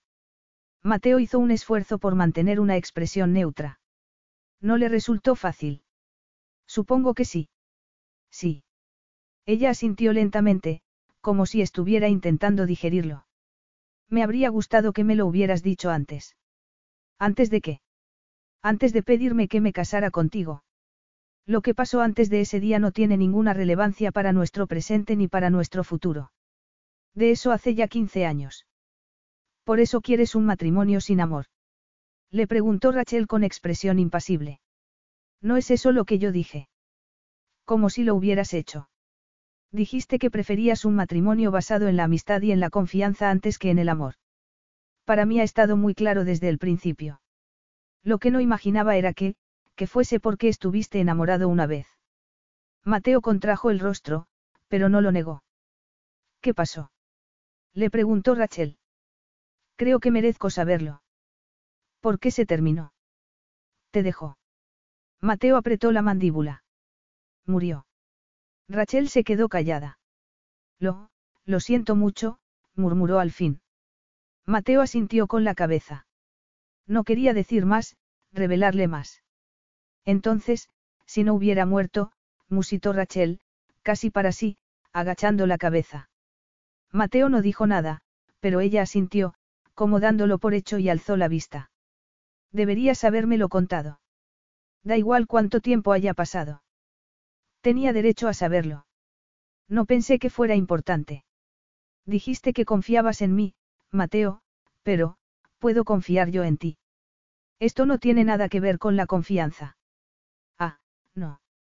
Replicó ella con tristeza. Y, sin esperar una respuesta, se dio la vuelta y abandonó las caballerizas. Capítulo 12. Había llegado el día de su boda. Rachel se miró en el espejo con su vestido de novia, e intentó alejar el mal presentimiento que se cernía sobre su ánimo como una nube negra. Por mucho que Mateo insistiera en que no, para ella suponía una gran diferencia saber que había amado a una mujer y la había perdido, en vez de creer, como hasta entonces, que nunca había estado interesado en el amor. Sabía que en aquel matrimonio había mucho, muchísimo más en juego que su propia felicidad, pero le causaba un gran dolor saber que Mateo había amado a otra mujer, y que la había amado tanto y sufrido como para no querer volver a enamorarse nunca más. Desde su confrontación en las caballerizas, Rachel había notado un distanciamiento entre Mateo y ella, y eso la entristecía. No era un buen comienzo para un matrimonio, para pronunciar sus votos ante Dios, con esa tensión entre ellos. Y, sin embargo, parecía que así era como iba a ser. Había intentado no pensar en eso mientras Francesca la ayudaba a vestirse, le aplicaba un maquillaje natural y le hacía un elegante recogido, pero le había sido imposible. Casi me parece mentira, murmuró aturdida, señalando su reflejo. Esa no puedo ser yo. Pues eres tú, contestó Francesca con una amplia sonrisa. Estás sencillamente fabulosa. Y es gracias a ti y solo a ti. No es verdad, replicó la estilista, pero luego añadió con un guiño, aunque un poquito sí que te he ayudado. Rachel fue hasta la ventana, que se asomaba a la fachada de palacio y a la inmensa plaza en cuyo extremo opuesto se alzaba la catedral. Ya había un montón de gente en los alrededores, aunque aún faltaban varias horas para la ceremonia.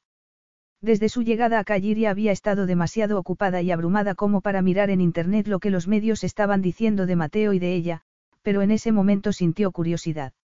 Francesca, dijo vacilante, girándose hacia ella, ¿qué dicen de Mateo y de mí? La estilista, que estaba recogiendo sus cosméticos, la miró y enarcó una ceja. ¿Eh? ¿Qué se dice de nosotros? Se pregunta la gente por qué vamos a casarnos. Bueno, Francesca se quedó callada un momento. No he oído a nadie decir nada malo, si es eso lo que te preocupa. A todo el mundo le parece muy romántico que, habiendo trabajado juntos durante tantos años, Mateo te quiera a su lado ahora que va a convertirse en rey. En fin, romántico sí que es, no. Rachel esbozó una sonrisa forzada. Claro. Quiero decir que, Mateo podría haber elegido a cualquier otra mujer, pero ha querido que fueses tú. La gente dice que eres la mujer más afortunada del mundo. Rachel esbozó otra sonrisa forzada y se volvió de nuevo hacia la ventana. La mujer más afortunada del mundo, ¿por qué no se sentía así? ¿Por qué se sentía como si estuviera viviendo una mentira? Cuando llegó la hora bajaron al vestíbulo, donde esperaban los fotógrafos. Durante el interminable posado, Rachel se dijo que sí era afortunada, a pesar de las dudas que la asaltaban en ese momento.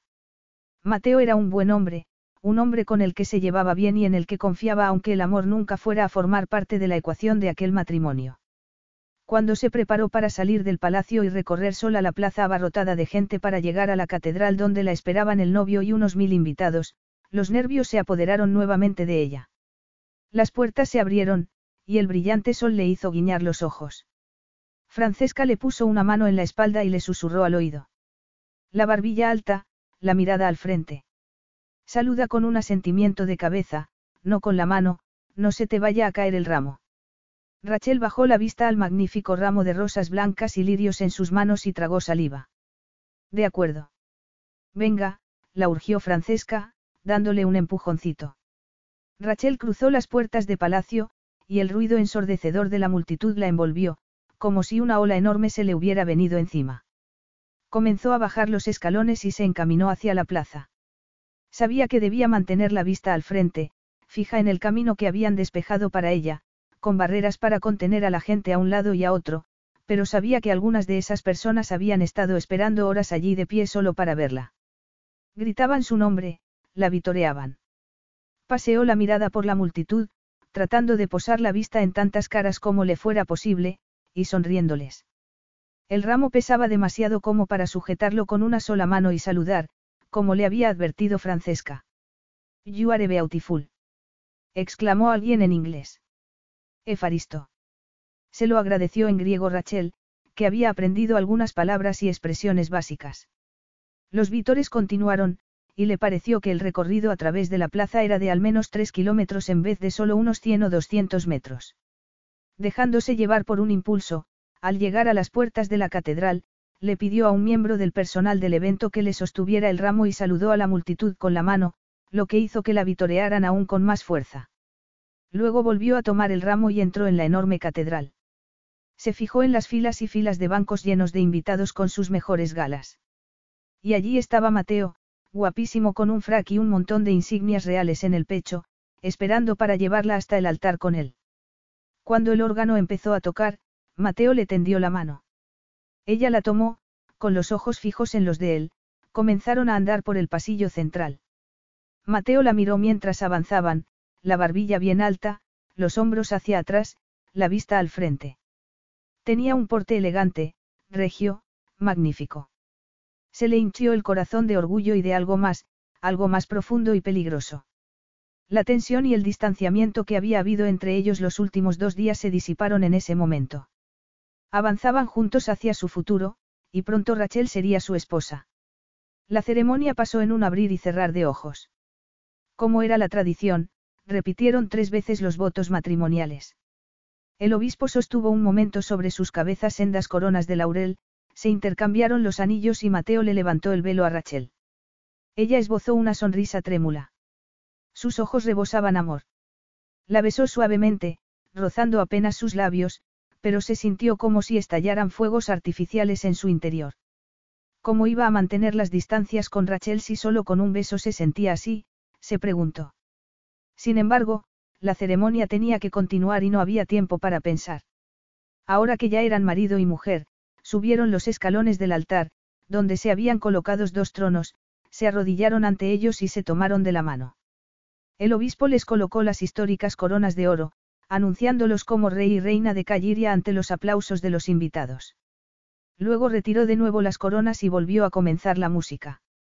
Mateo ayudó a Rachel a levantarse y juntos recorrieron de nuevo el pasillo central hacia las puertas del templo. Cuando llegaron a la escalinata de la catedral, con las campanas repicando, el gentío que aguardaba en la plaza prorrumpió en vítores y aplausos. ¿Qué te parece si les regalamos un beso? Le propuso Mateo a Rachel. Espera. Balbució ella, que no se esperaba aquello. Un beso, repitió él, y la tomó en sus brazos. Rachel no mostró oposición alguna, y cuando sus labios descendieron sobre los de ella, una profunda sensación de satisfacción invadió a Mateo, acompañada de una ráfaga de deseo. En ese aspecto de su matrimonio al menos no iban a tener problemas. Los labios de Rachel se abrieron como una flor bajo los suyos y le puso una mano en la mejilla, un gesto tan tierno que lo descolocó. La multitud rugió enardecida, hubo más aplausos y también silbidos, y Mateo puso fin al beso de mala gana. Le faltaba el aliento, igual que a Rachel. Eso es solo un anticipo de lo que vendrá después, murmuró. Rachel se rió nerviosa. Bueno es saberlo. Bajaron la escalinata y empezaron a cruzar la plaza para regresar al palacio, donde se iba a agasajar a los invitados con un desayuno. Luego darían un paseo en una calesa por la ciudad, y el día concluiría con un baile en palacio. Mientras avanzaban, la gente continuaba vitoreándolos, y alargaban las manos hacia ellos por encima de las barreras que se habían colocado a lo largo del recorrido. El protocolo recomendaba ignorar a la gente, pero Rachel se lo saltó y empezó a estrechar manos y agradecer las felicitaciones con una sonrisa. Mateo iba a decirle que no debía hacerlo, pero cambió de idea al ver la reacción de la gente, la devoción y alegría con que respondían a su naturalidad y cercanía. Él había pretendido tomar como modelo el reinado de su padre, mostrarse como un rey digno, austero y algo distante, aunque sincero y trabajador. Su padre jamás habría estrechado la mano de uno de sus súbditos, y mucho menos habría posado para un selfie, como estaba haciendo Rachel en ese preciso momento. Pero viendo la reacción de la gente, lo encantados que estaban con su esposa, se dio cuenta de que quizás se estaba equivocando. Quizá las cosas debían empezar a cambiar. Te adoran, dijo Mateo cuando hubieron dejado atrás a la multitud y entrado en palacio. Se me hace tan raro, murmuró Rachel sacudiendo la cabeza, como aturdida. Nunca había, se quedó callada, pero algo en su tono de voz hizo que Mateo se volviera hacia ella. Que nunca habías qué. Rachel lo miró vacilante. Hasta ahora nunca había sabido lo que era sentirse querida, le confesó finalmente con una risa temblorosa. Aunque creo que es algo a lo que podría acostumbrarme. Había sonado tan dramático que Mateo no pudo sino sacudir la cabeza y replicar. Venga ya, alguien tiene que haberte querido. Tu madre, tus padres. No, o al menos no supieron demostrármelo. Mateo frunció el ceño y escrutó su rostro, preguntándose si estaba autocompadeciéndose, pero en su expresión solo halló el pragmatismo campechano habitual en ella. Estoy seguro de que tus padres te querían, insistió. Aunque él había atravesado una época rebelde en su adolescencia, nunca había dudado del cariño de sus padres. Jamás. Sin embargo, cuando Rachel hablaba de que sus padres no la habían querido, parecía como si solo estuviese mencionando un hecho. Supongo que me querían a su manera, dijo al cabo de un rato. Nunca me faltó de nada, desde luego, pero no se comportaban como si me quisieran, o como si quisieran que fuera parte de sus vidas, se encogió de hombros. Pero ¿por qué estamos hablando de esto ahora? Los invitados nos esperan para desayunar. Estaba claro que quería dejar el tema, y tenía razón en que no era ni el momento ni el lugar para tener una conversación de esa clase, pero Mateo estaba empezando a darse cuenta de lo idiota que había sido al pensar que cuando se casaran podría mantener separados su mente y su corazón como si fueran aceite y agua, que no se mezclarían. El matrimonio no era así, era como una reacción química en la que dos elementos separados se combinaban para formar algo nuevo. No podía compartimentar cosas como el afecto, la confianza y el deseo físico y meterlas en un cajón para que no lo molestasen. Por más que quisiera hacerlo, que lo necesitase, no podía. Y entonces fue cuando supo que se había metido él solo en un buen lío. Capítulo 13. A Rachel se le desbocó el corazón cuando Mateo cerró la puerta del dormitorio. Había sido un día muy largo, la ceremonia conjunta de la boda y la coronación, el desayuno con los invitados, con sus discursos y sus brindis, el posado interminable, el paseo en calesa por el casco antiguo de la ciudad y el baile como colofón. Aún llevaba puesto el vestido de noche que había lucido, un vestido de satén gris con escote palabra de honor y un cinturón con incrustaciones de diamantes. Mateo se volvió con una expresión inescrutable y se desabrochó la pajarita. Rachel lo observó nerviosa, como un ratón bajo la mirada depredadora de un halcón. Y, sin embargo, no había nada de amenazador en los ojos de Mateo. Lo que pasaba era que se sentía tan vulnerable e insegura ahora que al fin había llegado el momento, ahora que se habían quedado a solas y se suponía que iban a consumar su matrimonio. Es muy tarde, comentó él quitándose la chaqueta. No tenemos por qué hacer nada esta noche. Rachel no pudo evitar sentirse decepcionada, estaba claro que Mateo no tenía prisa. Bueno, quizá deberíamos hacerlo ya y quitárnoslo de encima, respondió irritada. ¿Es así como lo ves? inquirió él torciendo el gesto mientras se quitaba la corbata. No es así como quiero verlo, le espetó. Lo último que quería en ese momento era ponerse a discutir con él. Mira, no pretendía ser brusca, pero no tengo ni idea de cómo te sientes con respecto a esto, Mateo. Ah, esto. A nosotros, Rachel señaló la cama. Ya sabes. Respecto al sexo. Dijo él sin rodeos. Rachel dio un respingo. Lo había dicho de un modo aséptico, como si fuese un trámite con el que tenían que cumplir en vez de algo íntimo y placentero. Sí, murmuró, y de repente sintió que estaba a punto de salir llorando. Se dio la vuelta para que Mateo no le viera la cara, pero él la agarró por el brazo. Rachel. Respondió con un nudo en la garganta mientras parpadeaba para contener las lágrimas. Sin embargo, unas cuantas se escaparon. Mateo contrajo el rostro. Perdona. Me parece que me estoy comportando como un estúpido. Solo te lo parece. Está bien, sí, soy un estúpido. Perdóname, por favor. Es que no, Mateo resopló. Todo esto también es muy raro para mí. No tanto como lo es para mí, le espetó ella con aspereza. Mateo frunció el ceño. ¿A qué te refieres? Tengo la sensación de que mi experiencia es considerablemente más limitada que la tuya, le informó Rachel. ¿Eso crees? Contestó él, enarcando una ceja. Puede que te equivoques. Rachel casi se rió al oír eso. Lo dudo mucho. Venga, Rachel, no soy un Casanova, en los últimos años mi única amante ha sido mi trabajo, le dijo él con una media sonrisa. De hecho, he pasado más tiempo contigo en el laboratorio que con ninguna otra mujer.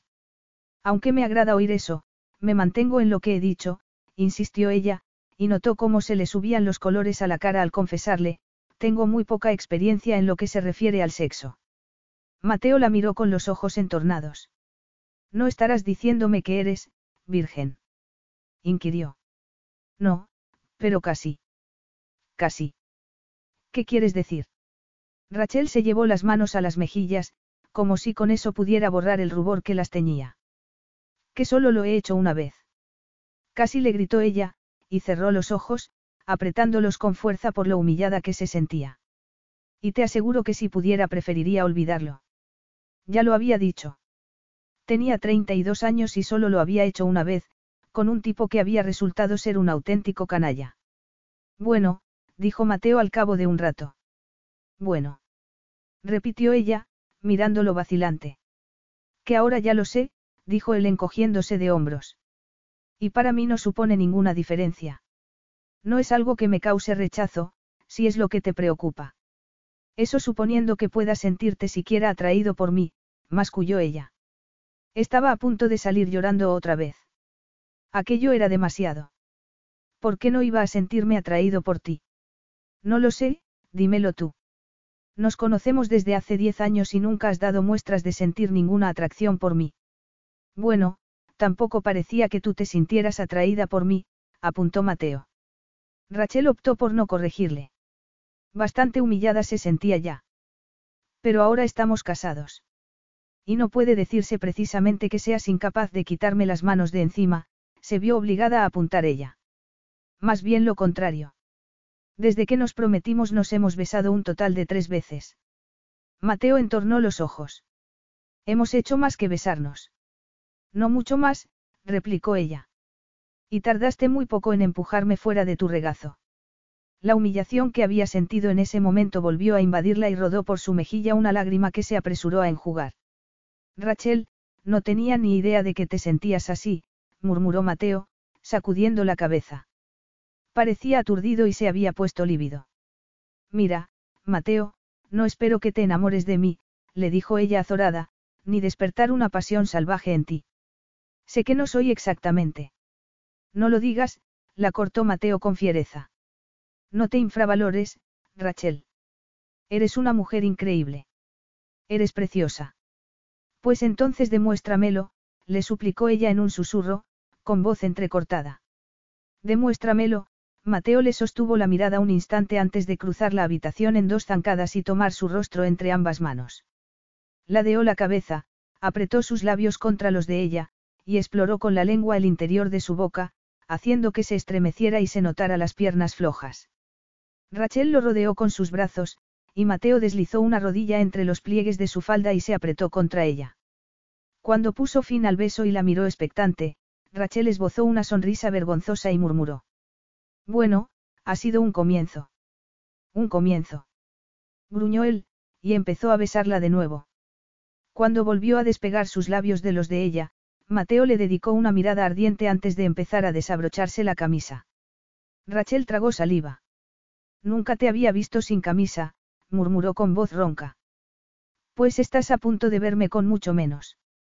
Rachel volvió a tragar saliva, y se sonrojó al pensar en las partes fofas de su cuerpo que no estaba segura de querer que Mateo viera. Quizá deberíamos meternos en la cama, sugirió, y desvestirnos bajo las sábanas. Mateo enarcó una ceja. Estás intentando esconderte de mí. Es posible, le confesó ella. Admitámoslo, no soy precisamente una diosa griega y no, él le impuso silencio con un dedo en sus labios. No quiero oírlo. No quiero volver a oírte menospreciándote a ti misma. Es nuestra noche de bodas, Rachel, y eres una reina hermosa e increíblemente sexy. No lo olvides jamás. Rachel lo miraba con los ojos muy abiertos. No lo olvidaré, dijo en un susurro. Mateo apartó su dedo, terminó de desabrocharse la camisa y se la quitó. Rachel se quedó sin aliento al mirarlo. Era todo músculos esculpidos y bien definidos. Se moría por tocarlo, pero se sentía demasiado cohibida. Mateo, como intuyendo que no se atrevía, la miró a los ojos y le dijo. Tócame. Rachel alargó la mano, y el roce de sus dedos descendiendo por su abdomen hizo que los músculos de Mateo se tensaran. Sus caricias vacilantes lo excitaban de un modo que no había esperado. Se sentía atraído por ella, pero no solo en el sentido físico. Lo seducían sus miradas y sus sonrisas tímidas, las confesiones ingenuas que le había hecho. Date la vuelta, le ordenó en un tono suave. Rachel obedeció. El vestido tenía docenas de minúsculos botones, y cuando Mateo empezó a desabrocharlos con paciencia, contuvo el aliento. Sus dedos le rozaban la piel con cada botón que sacaba de su ojal, e iban dejando al descubierto su espalda. Cuando los hubo desabrochado todos, el cuerpo del vestido resbaló por su propio peso hasta la cintura de Rachel.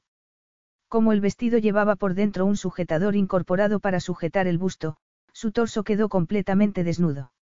Mateo pasó los brazos alrededor de su cuerpo y cerró las manos sobre sus blandos pechos.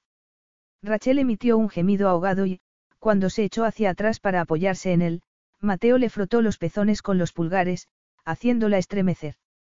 El vestido resbaló hasta sus caderas, y bastó con que Mateo tirase un poco de él para que cayese al suelo. Rachel sacó un pie y apartó el vestido con el otro antes de volverse nerviosa hacia Mateo, que la miró con deleite. Solo llevaba puesta una braguita de encaje y unas medias sujetas con ligueros. El elegante recogido se le había deshecho, y el cabello le caía en onda revueltas sobre los hombros. Tenía las mejillas teñidas de un suave rubor, los labios hinchados por sus besos, y los ojos le brillaban como si fuesen estrellas. Y ese cuerpo voluptuoso. Rachel, murmuró con voz ronca. Eres preciosa. Contigo mirándome así me siento preciosa, contestó ella en un susurro, como sorprendida. Mateo la atrajo hacia sí. Era glorioso sentir sus senos apretados contra su pecho desnudo, pero quería más. La apartó un momento para acabar de desvestirse, y maldijo de pura impaciencia cuando se le resistieron los botones del pantalón. Cuando por fin toda su ropa estuvo en el suelo, terminó de desvestir también a Rachel antes de tomarla de la mano para llevarla hasta la cama. Empezaron a besarse de nuevo, y cayeron sobre el colchón en una amalgama de brazos y piernas mientras él apartaba las sábanas. Acarició con una mano la pierna de Rachel, maravillándose de lo suave que era su piel. Tócame tú también, le susurró. Rachel le puso una mano en su torso y una sonrisa traviesa se dibujó en su rostro antes de que su mano empezara a bajar y bajar. Cerró la mano en torno a su palpitante miembro. No he hecho esto antes, le confesó en un susurro, mientras comenzaba a acariciarlo. Lo estoy haciendo bien. Mateo no pudo evitar que de sus labios escapara un intenso gemido. Sí, murmuró mientras ella continuaba con aquellas caricias ingenuas, pero increíblemente excitantes. Sí. Poco a poco las caricias de Rachel se hicieron menos vacilantes, y él estaba cada vez más cerca de perder el control. Puede que esto te sorprenda, le dijo, apartando su mano con suavidad, aunque también con firmeza, pero no tengo ni la mitad de experiencia de la que crees que tengo. De hecho, hacía bastante que no hacía esto. Rachel lo miró con unos ojos como platos. ¿En serio? En serio, respondió él. Y por eso he tenido que hacer que pararas, si no, nuestra primera vez juntos será bastante corta y decepcionante. Deja que te toque ahora yo a ti. Una pequeña sonrisa se dibujó en los labios de Rachel cuando la empujó con delicadeza para que se tumbase. Está bien. Mateo la besó sensualmente antes de bajar, beso a beso por su garganta. Después se tomó su tiempo para prestar a sus hermosos senos toda su atención. Los gemidos de Rachel no hicieron sino excitarlo aún más, y siguió bajando por su cuerpo hasta colocarse entre sus muslos. Mateo, murmuró Rachel, enredando los dedos en su cabello y levantando las caderas. Él comenzó a lamerla con maestría, y poco después un grito de Rachel rasgaba el silencio. Había llegado al orgasmo, pero Mateo pretendía que tuviera muchos más. Madre mía, dijo Rachel sin aliento. Nunca había. Mateo sonrió. Pues ahora ya sí. Rachel se rió, y él se colocó encima de ella, apoyándose en los antebrazos. Ah, gimió Rachel cuando notó la punta de su miembro empujando contra su sexo. Se movió debajo de él, excitada. Mateo se deslizó lentamente dentro de ella, centímetro a centímetro, y Rachel le rodeó la cintura con una pierna para que llegase aún más adentro. Mateo empezó a mover las caderas y ella las movió también, vacilante al principio, pero luego se dejó llevar, y pronto sus movimientos se sincronizaron. Era algo extraño, pero a la vez tan natural como respirar, y cabalgaron juntos las olas del placer, cada vez más cerca del éxtasis. Cuando por fin alcanzaron el clímax fue juntos, y se desplomaron sobre el colchón con un grito al unísono. Permanecieron así, temblorosos, jadeantes y abrazados el uno al otro hasta que Mateo rodó sobre el costado llevando a Rachel consigo. Su corazón latía frenético mientras trataba de recobrar el aliento. Si esa mañana había creído que tenía un problema por la atracción que sentía hacia Rachel, en ese momento tuvo aún más claro que estaba perdido. Capítulo 14. Muchas gracias por haber venido, Majestad, dijo la directora, estrechándole la mano. Rachel asintió con una sonrisa. Gracias a usted por invitarme. Estaba en un instituto femenino de Constanza, donde acababa de terminar una mesa redonda sobre la necesidad de animar a las chicas a estudiar carreras de ciencias. Había sido una charla de lo más interesante en la que se habían tratado enfoques muy diversos, y la había disfrutado enormemente. Estrechó también la mano al resto de participantes del debate, se hicieron unas cuantas fotos, y unos minutos después estaba sentada en la parte de atrás del coche oficial que la llevaba de regreso a Palacio. Había pasado un mes desde la boda, y estaba esforzándose por dar el máximo en su nuevo papel de reina. Había escogido varios proyectos benéficos para darles su apoyo e involucrarse en ellos, y había aceptado casi todas las invitaciones que había recibido para participar en distintos eventos. Pensaba que tal vez, si se mantenía lo bastante ocupada, podría olvidar el vacío en su corazón. Desde su maravillosa noche de bodas, Rachel había tenido la esperanza de que algo más, algo parecido al amor, surgiera entre ellos con el tiempo. Se había sentido tan segura de que ocurriría mientras se besaban, mientras Mateo la acariciaba y sacudía sus caderas contra las de ella. Pero había pasado ya un mes, y esa brillante esperanza había empezado a desvanecerse, día tras día y noche tras noche. No era que Mateo se comportara de un modo frío, o cruel. Ni siquiera indiferente. Se comportaba exactamente del modo en que le había prometido que se comportaría, como un amigo afectuoso y de confianza, pero no la amaba.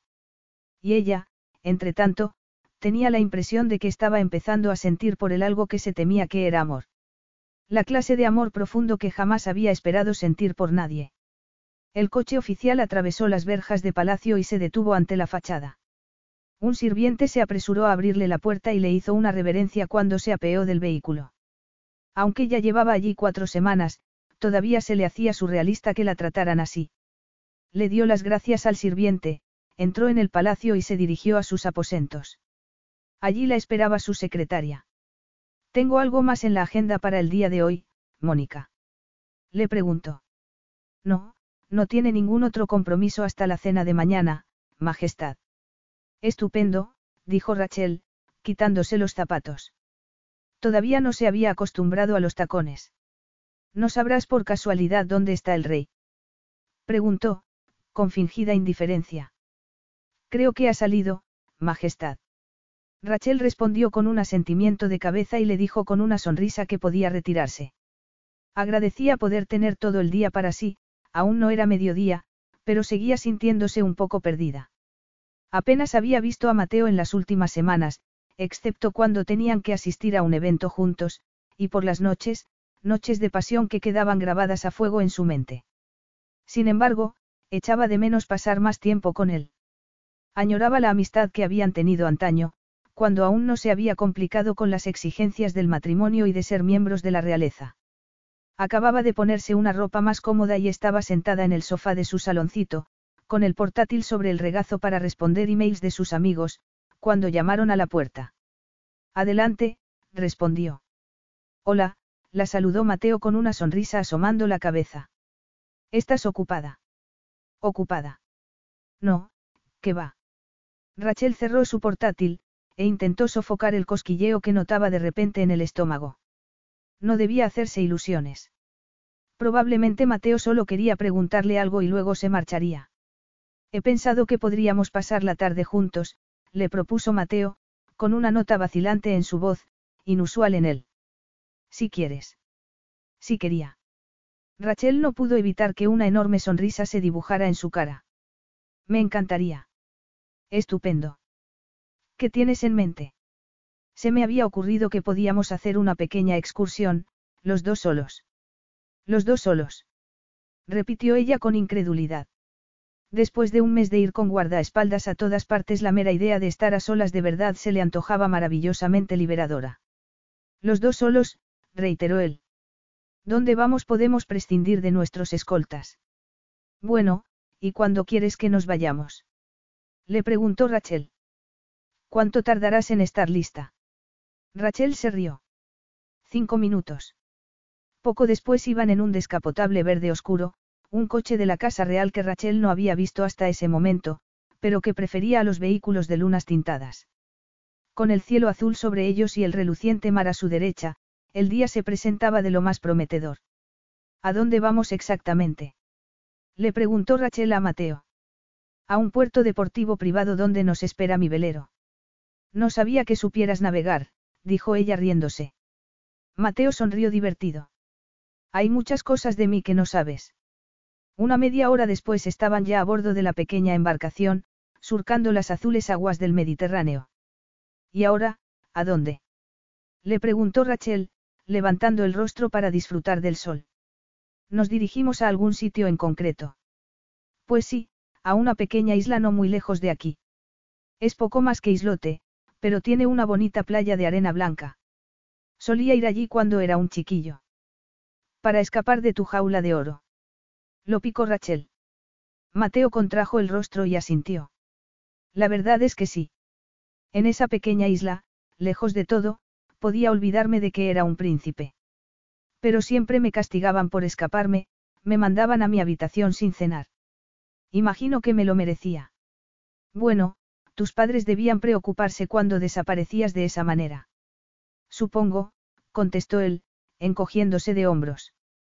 Siendo como soy unos cuantos años menor que mis hermanos, siempre he pensado que fui un accidente, que nací cuando ya no pensaban tener más hijos. En cierto modo fue una bendición ser el pequeño, tenía mucha más libertad que mis hermanos. Cuéntame algo de ellos, le pidió Rachel. Cuando estábamos en Cambridge nunca me hablaste de ellos. Supongo que no tenía mucho que contar. Espera, deja que atraque primero, le dijo Mateo, señalando con la cabeza hacia adelante, donde se divisaba la silueta de la isla. Mateo tenía razón cuando le había dicho que era muy pequeña, poco más que una estrecha playa y algo de maleza, pero era como un paraíso privado. He traído algo de comer, le dijo Mateo, alcanzando una cesta de mimbre. Bueno, en realidad debería decir que he pedido que nos prepararan algo de comer, le confesó antes de ayudarla a bajar del velero. Extendió una manta sobre la blanca arena, y extrajo de la cesta un montón de cosas de lo más apetitosas, fresas, salmón ahumado, pan crujiente, queso, y champán, por supuesto. Era todo perfecto, pensó Rachel mientras él descorchaba la botella y servía el champán. Y luego, mientras comían y charlaban, no recordaba cuándo había sido la última vez que habían hablado tanto o que ella se había sentido tan feliz. Era justo lo que había ansiado, que volviera esa complicidad que habían tenido como amigos, pero acompañada de algo más. Mateo, por su parte, tampoco podía recordar cuándo había sido la última vez que se había sentido tan relajado, tan libre. Tomó un sorbo de champán y cerró los ojos, disfrutando del calor del sol en su rostro. ¿Cuánto hace que murió Cosmos? Preguntó Rachel en un tono quedo. Diez años. Tuvo un accidente en el mar, le gustaba el peligro, la adrenalina, y aquel día había salido a navegar con el mar embravecido, le explicó Mateo. Recordaba lo aturdido que se había quedado al enterarse de su muerte, y lo furioso que se había puesto al saber lo imprudente que había sido. Pero entonces, eso fue justo cuando habíamos empezado a trabajar juntos, apuntó Rachel con el ceño fruncido. ¿Por qué no me lo dijiste? Apenas nos conocíamos. Es más que eso, Mateo, replicó ella. ¿Por qué no te abriste nunca a mí? Y no me refiero a lo de que fueras de la realeza, entiendo que eso te lo guardaras. Pero otras cosas, como la muerte de tu hermano y la de tu padre. Mateo se quedó pensativo un momento. No lo sé, respondió finalmente. Supongo que porque, si lo hubiera hecho, habría sido como revelar algo de mí mismo. Tan pronto como hubo dicho esas palabras, se sintió extrañamente vulnerable, aunque también aliviado. Algo que no querías que vieran los demás. Inquirió Rachel con suavidad. Mateo se encogió de hombros. Nunca tuve una relación muy estrecha con mis hermanos.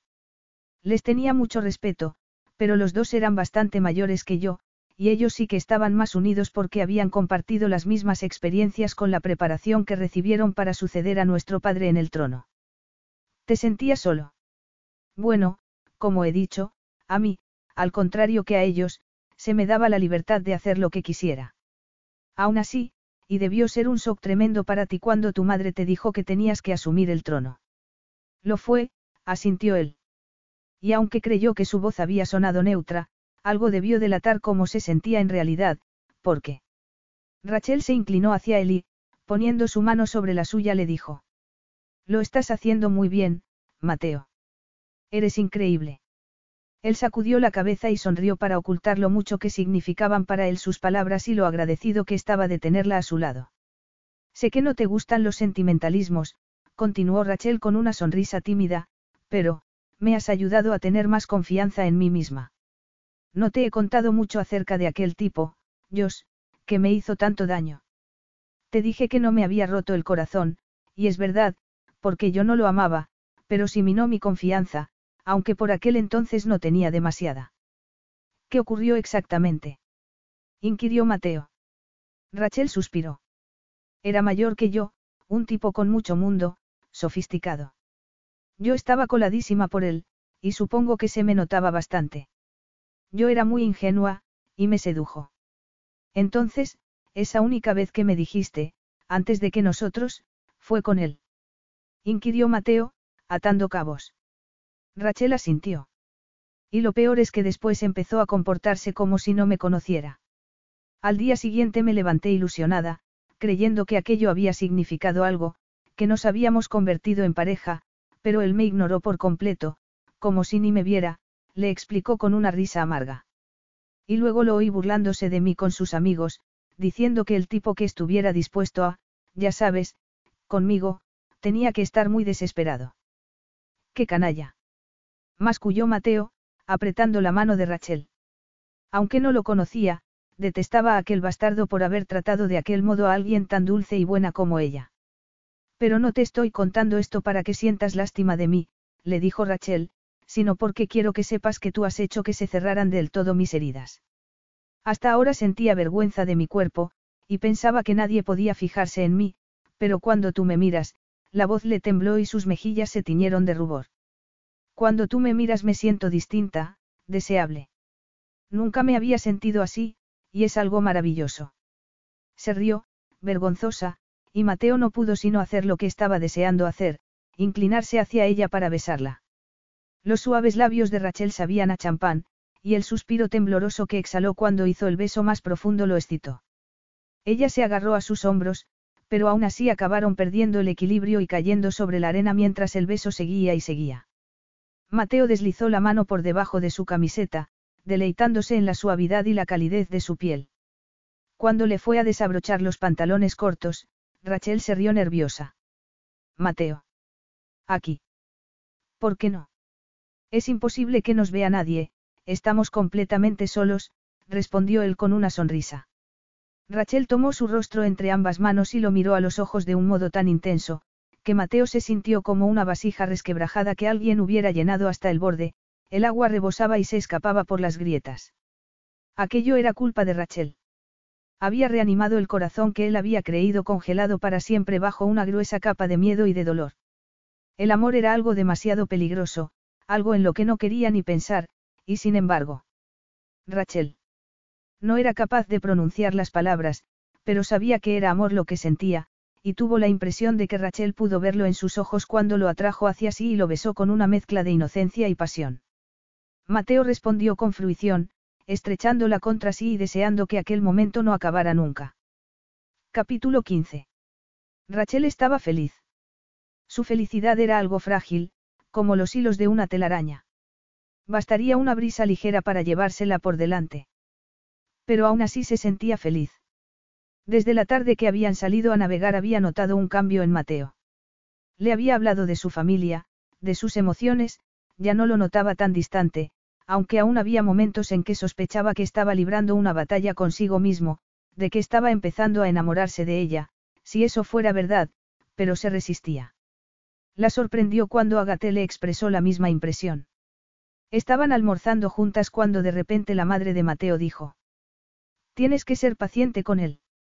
Sé que a veces puede ser un poco, difícil, y que en ocasiones se muestra algo distante, pero es su manera de afrontar las cosas. ¿Qué cosas? inquirió ella. Todo, respondió Agate con un suspiro triste. Las presiones de ser rey, para empezar. Su padre era igual. Mateo se toma muy en serio sus responsabilidades, y esto lo ha pillado completamente desprevenido. Nunca se esperó de él que pudiera llegar a ocupar el trono, y no recibió la preparación que sí recibieron sus hermanos. Pero está demostrando estar a la altura, repuso Rachel con una fiera nota de orgullo en su voz. Cierto, pero, ¿a qué precio? Contestó Agate con una sonrisa triste. En realidad es más que eso. Mateo ha perdido a tanta gente, si se cierra a los demás es porque no quiere correr el riesgo de perder a nadie más. Como en tu caso. Pero eso no significa que no te quiera. Rachel se quedó callada un momento, preguntándose si debería mencionar a aquella mujer de la que Mateo no quería siquiera hablar. A veces me pregunto si queda sitio en su corazón después de, inspiró un momento, después de crecida. Agaté la miró con compasión. Pues claro que sí. Su relación con Cresida no fue más que un encaprichamiento adolescente. Aunque Rachel quería desesperadamente creer eso, tenía muchas dudas al respecto. No fue esa la impresión que me dio cuando le pedí que me hablara de ella el otro día, dijo. De hecho, ni siquiera quiere hablar de ella. Agatha sintió despacio. Dale tiempo, respondió. Sé paciente, y ten fe. Una tarde de noviembre, mientras se preparaba para un compromiso que tenía en su agenda del día, Rachel aún seguía aferrándose a esas palabras, rogando por que Agatha tuviera razón. Mateo y ella llevaban casados seis semanas y el invierno había llegado ya a la isla con una densa niebla, mucha humedad, y bajas temperaturas. Cuando llamaron a su puerta respondió, adelante, y se volvió pensando que sería Mónica para decirle que el coche estaba listo. Sin embargo, para su sorpresa, se encontró con que era Mateo. ¿Vas a salir? Le preguntó. Ella asintió mientras se ponía los pendientes. Sí, voy al bazar de la ciudad, para mostrar mi apoyo a las vendedoras de los puestos. Al bazar. Repitió frunciendo el ceño. No es el lugar más seguro. Rachel se quedó mirándolo. ¿Ha ocurrido algo? ¿Estás preocupado? No, es solo que no me gusta que vayas a un sitio tan peligroso. Es un mercado, Mateo, no la guarida de unos mafiosos, replicó Rachel riéndose. Seguro que no pasará nada. Supongo que no, murmuró el de mala gana.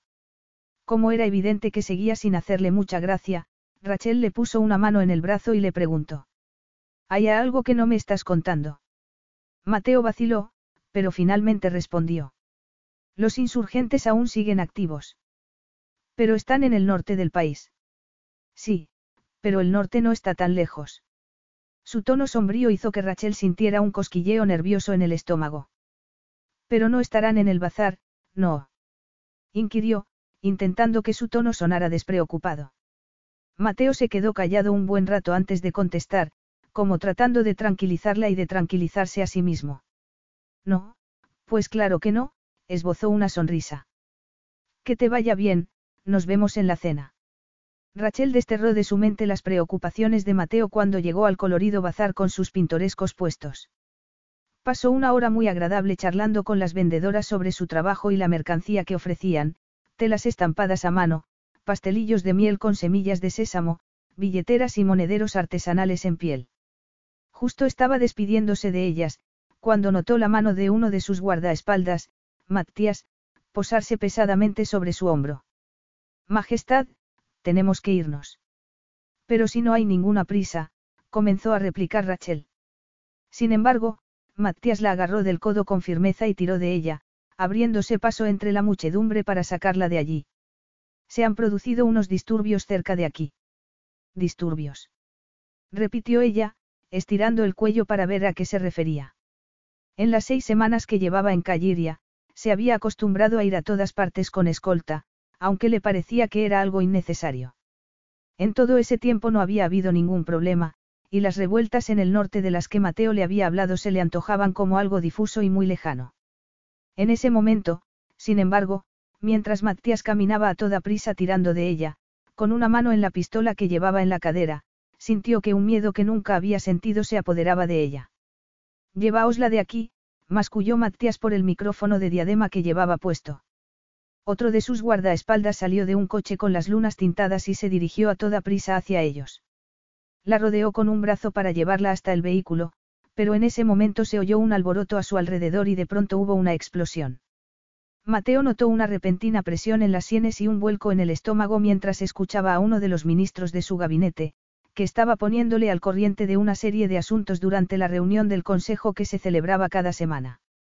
No había razón para que lo preocupara aquella visita de Rachel al bazar, pero no podía evitarlo. Y ese mal presentimiento que acababa de tener, quizá fuera un sexto sentido, o quizá estuviera paranoico. O también podía ser que por fin estaba empezando a admitir que sentía algo por Rachel. Quizá hasta se estuviera enamorando de ella, y era probable que aquello fuera un síntoma, ese miedo que le retorcía las entrañas. El amor también era temor a perder a la persona amada. Y eso es todo, Majestad. Mateo parpadeó, irritado consigo mismo por haberse abstraído en sus pensamientos. Gracias, señor ministro, respondió, ordenando los papeles que tenía delante e intentando centrarse. Sin embargo, en ese momento llamaron a la puerta y entró un miembro de la Guardia Real. Cuando empezó a hablar, un sudor frío recorrió la espalda de Mateo, y escuchó las palabras como si de repente se encontrara bajo el agua, como si los sonidos le llegasen muy lejanos y entrecortados. Bazar, bomba, heridos, se levantó como un resorte de su asiento con una punzada de pánico en el pecho que hacía que le costara respirar. ¿Y la reina? preguntó con voz ronca. La han llevado al hospital, Majestad. La reunión se disolvió de inmediato y media hora después Mateo entraba con su escolta en el pabellón de urgencias del hospital. De camino allí le habían informado con más detalle de lo ocurrido. Alguien había hecho estallar una bomba de fabricación casera en el bazar, y la explosión había lanzado a Rachel por los aires y se había golpeado con el bordillo de la cera en la cabeza. Otras dos personas habían resultado heridas, aunque por fortuna no de gravedad, uno de ellos su guardaespaldas personal, Matías. ¿Cómo está la reina? Le preguntó al médico que salió a atenderlo. Se encuentra bien. Se dio un buen golpe en la cabeza. Temíamos que pudiera haber sufrido una conmoción cerebral, comenzó a responderle el hombre. Pero Mateo estaba tan angustiado que le costaba prestar atención a lo que estaba diciéndole. Su mente no dejaba de saltar a otro pabellón de urgencias como aquel, al horrible desenlace con Cresida. ¿Va a morir? inquirió con la garganta seca. El hombre lo miró contrariado, y debió comprender que no había estado escuchándolo, porque dijo en un tono tranquilizador. Como le he dicho no hay conmoción, Majestad, está consciente. Recobró el conocimiento casi de inmediato al llegar. Hemos tenido que darle unos puntos porque tenía un corte en la frente, pero aparte de eso está bien. Unos minutos después entraba en la habitación donde estaba Rachel. La encontró sentada en una cama, con aspecto cansado y algo exasperada. Sí, estoy segura de que no es necesario que permanezca aquí, en observación, estoy bien, le estaba diciendo a una de las enfermeras que revoloteaban a su alrededor. Den, Chey, Efaristo. En cualquier otra ocasión sus balbuceantes intentos de comunicarse en griego habrían hecho sonreír a Mateo, pero estaba demasiado afectado por el miedo que acababa de pasar.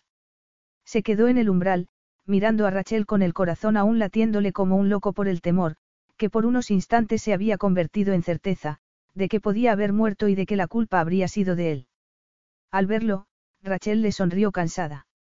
Parece que nadie quiere escucharme, le dijo encogiéndose de hombros.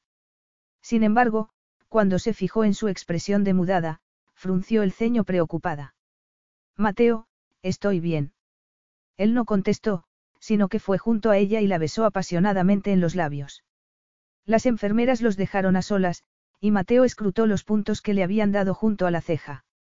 Estaba bien, estaba bien. Me va a quedar una cicatriz de la que presumir, bromeó Rachel vacilante, mirándolo aún con preocupación. Creí que habías muerto, murmuró Mateo. Los labios de Rachel se curvaron hacia abajo cuando intuyó el mal trago por el que debía haber pasado. Sabía que era peligroso, no debería haberte dejado ir, murmuró Mateo. Rachel sacudió la cabeza.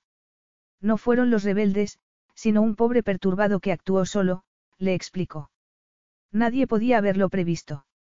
No debería haber permitido que fueras, repitió él con rabia, pero no dirigida hacia ella, sino a sí mismo.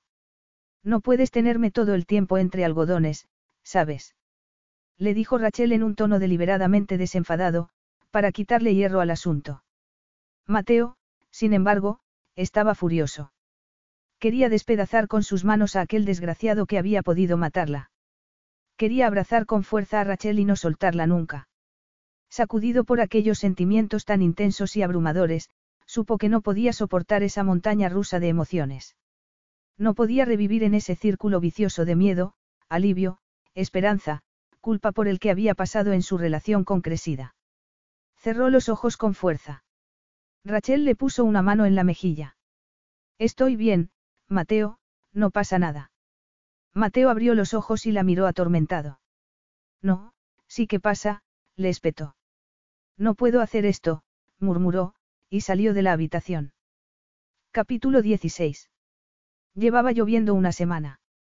Estaban a finales de noviembre y según le habían dicho a Rachel, no se recordaba un temporal así en Calliria en los últimos 100 años. Desde el día del incidente en el bazar Mateo estaba distinto. Se había marchado del hospital, diciendo que no podía, hacer aquello, y la aterraba preguntarle qué había querido decir con, aquello, y desde entonces se había mostrado distante. Los sentimientos que habían empezado a aflorar tímidamente entre ellos parecían estar marchitándose antes de que pudieran llegar a florecer. Hoy tenemos una mesa redonda, y mañana la reunión con la directora de ese colegio de chicas, le recordó Francesca, entrando como un torbellino en su habitación. Ya, respondió Rachel, esbozando una sonrisa cansada. No había dormido bien esa noche, con Mateo tan tenso y callado, de espaldas a ella en la cama.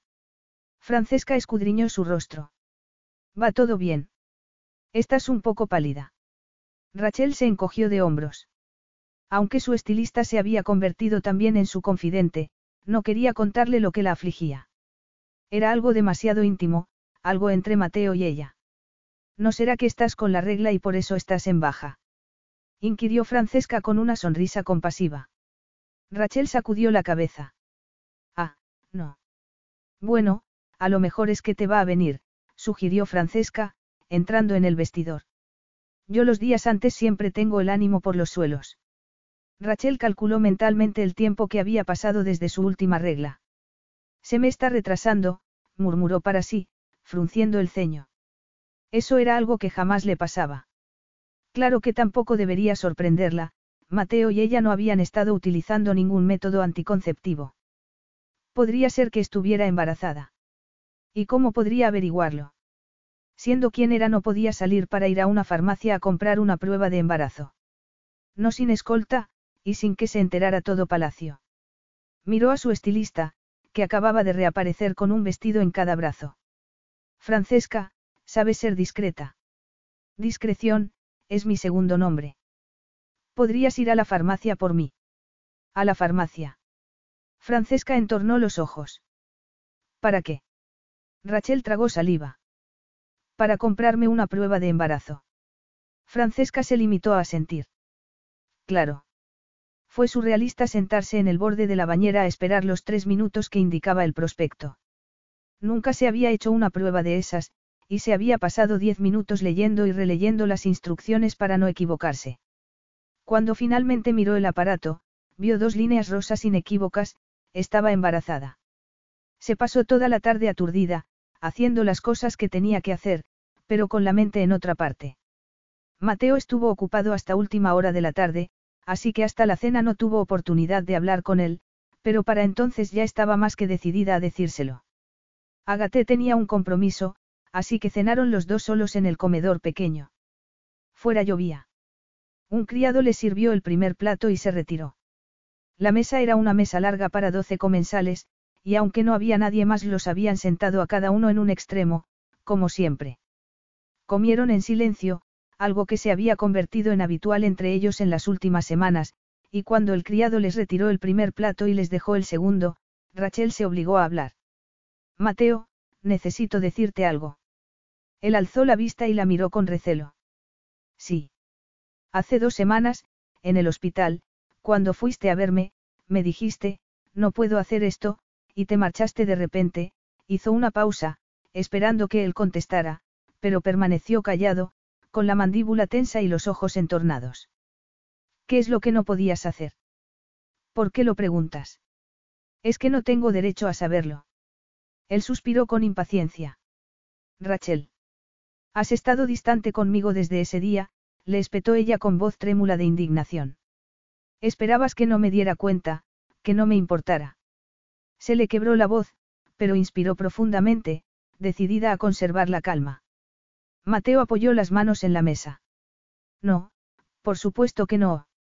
Lo siento. Yo no sé, no sé cómo amar a alguien, y si eso es lo que tú quieres. No sabes cómo, o es que no quieres.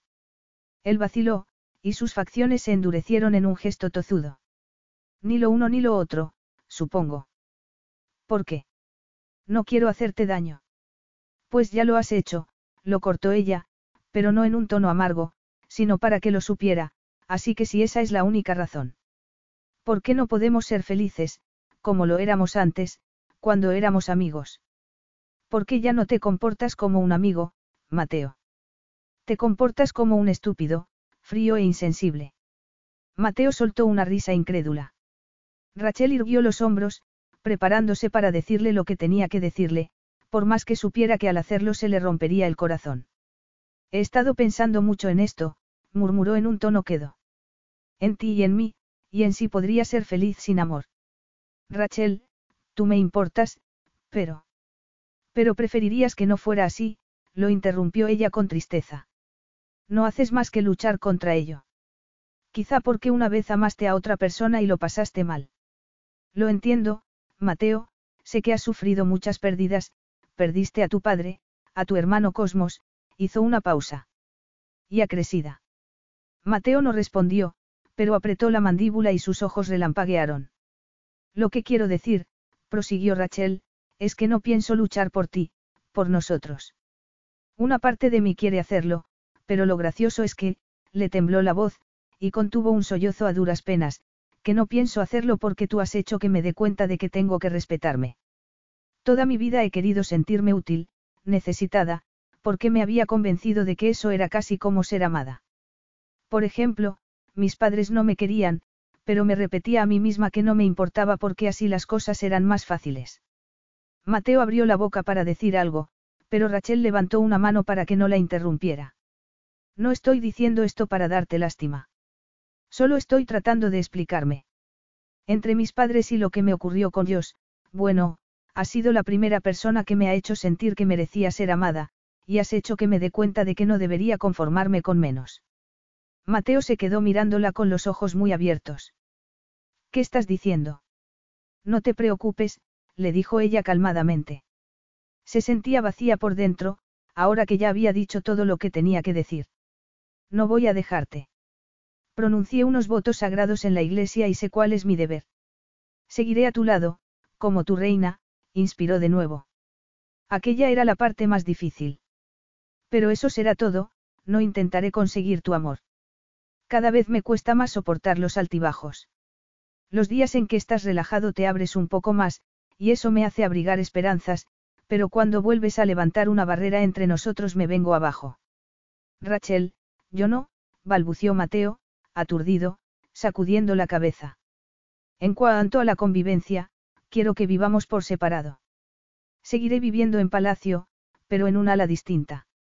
Continuaré dedicándome a los proyectos benéficos que promuevo, y apareceremos juntos en los actos públicos en los que sea necesario, pero no pasaré tiempo en privado contigo, ni tendremos ningún tipo de relación. ¿Qué? balbució Mateo. Pero.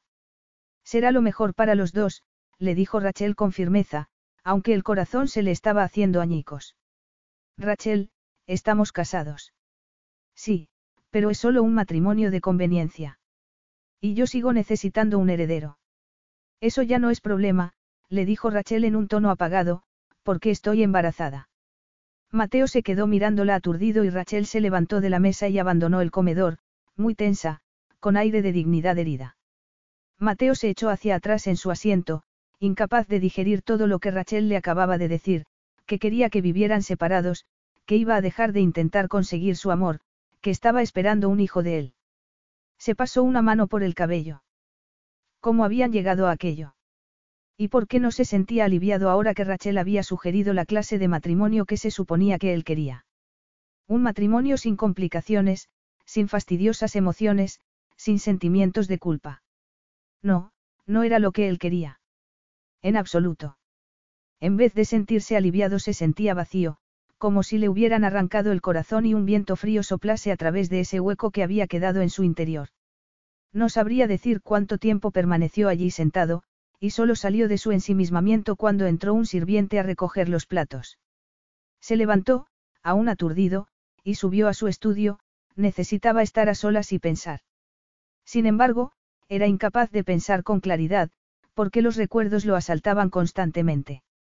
Recuerdos de Rachel, como esas veces en que, trabajando, se ponía el lápiz atravesado en el moño, se olvidaba, y empezaba a buscarlo como loca hasta que él se lo quitaba del pelo y se lo daba entre risas. Recuerdos de las tardes en el pub, retándose el uno al otro con la tabla periódica.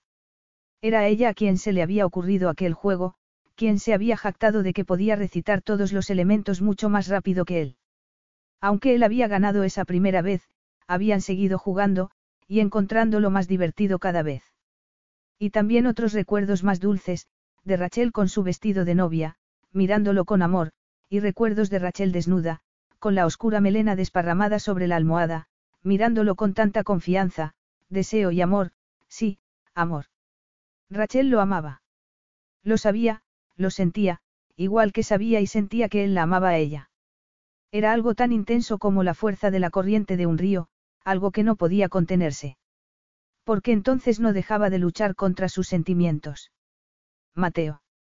La voz de su madre despertó a Mateo, que se incorporó y miró aturdido a su alrededor. Estaba aún en el estudio y la luz del sol entraba por el ventanal. Debía haberse quedado dormido. Su madre estaba en el umbral de la puerta. ¿Qué hora es? inquirió frotándose los ojos. Las siete de la mañana.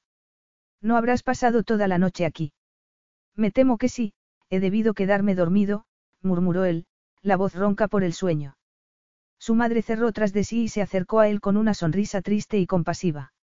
¿No van bien las cosas entre Rachel y tú? Le preguntó.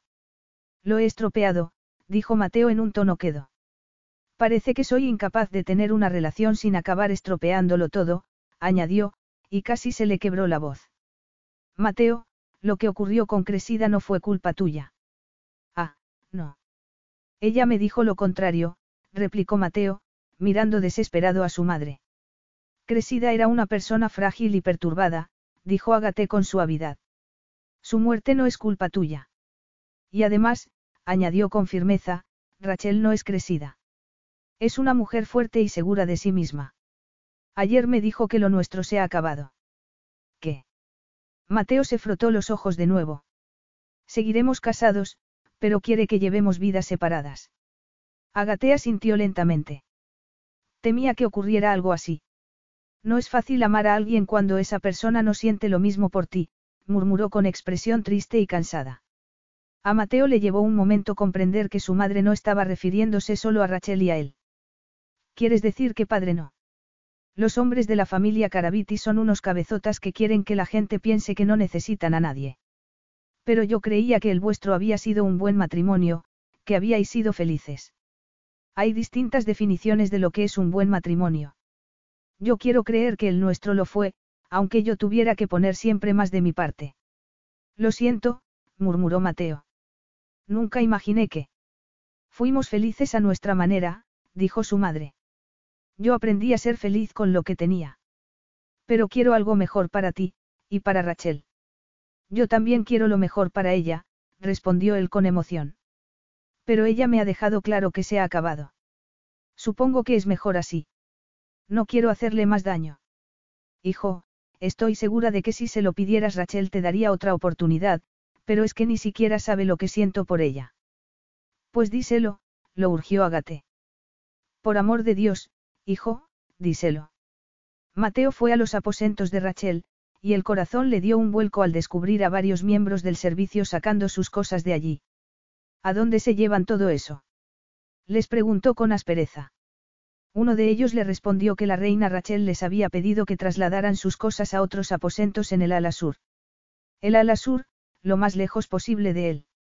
Se sentía furioso y perdido a la vez, pero no podía culpar a Rachel. Se dirigió al ala sur, pero tampoco la encontró allí.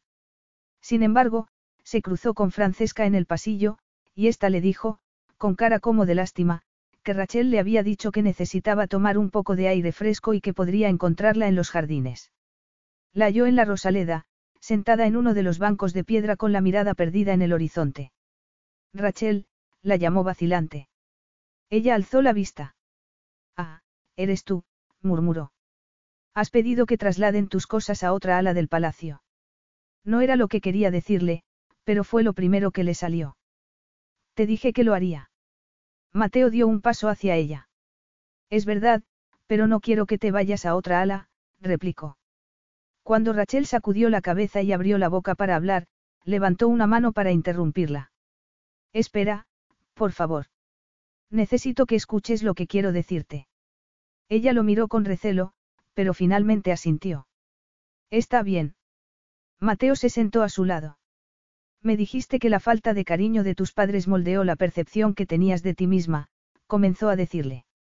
En cierto modo a mí me ocurrió lo mismo. Sabía que mis padres me querían, nunca lo puse en duda, pero siempre me sentí como en un segundo plano. ¿Por qué no eras el heredero al trono? Mis padres creían que estaban haciendo un favor al criarme como me criaron. Me protegieron de las presiones a las que estaban sometidos mis hermanos. Me dieron libertad para perseguir mis propios sueños, y eso me llevó a interesarme por la química, a Cambridge, y a conocerte a ti, tragó saliva. Pero en el fondo supongo que me sentía excluido, que sentía que era menos que mis hermanos. Me convertí en un adolescente rebelde. Y entonces conocí a Cresida, inspiró profundamente, preparándose para reabrir las viejas heridas y dejarlas sangrar. Cresida era, muy frágil.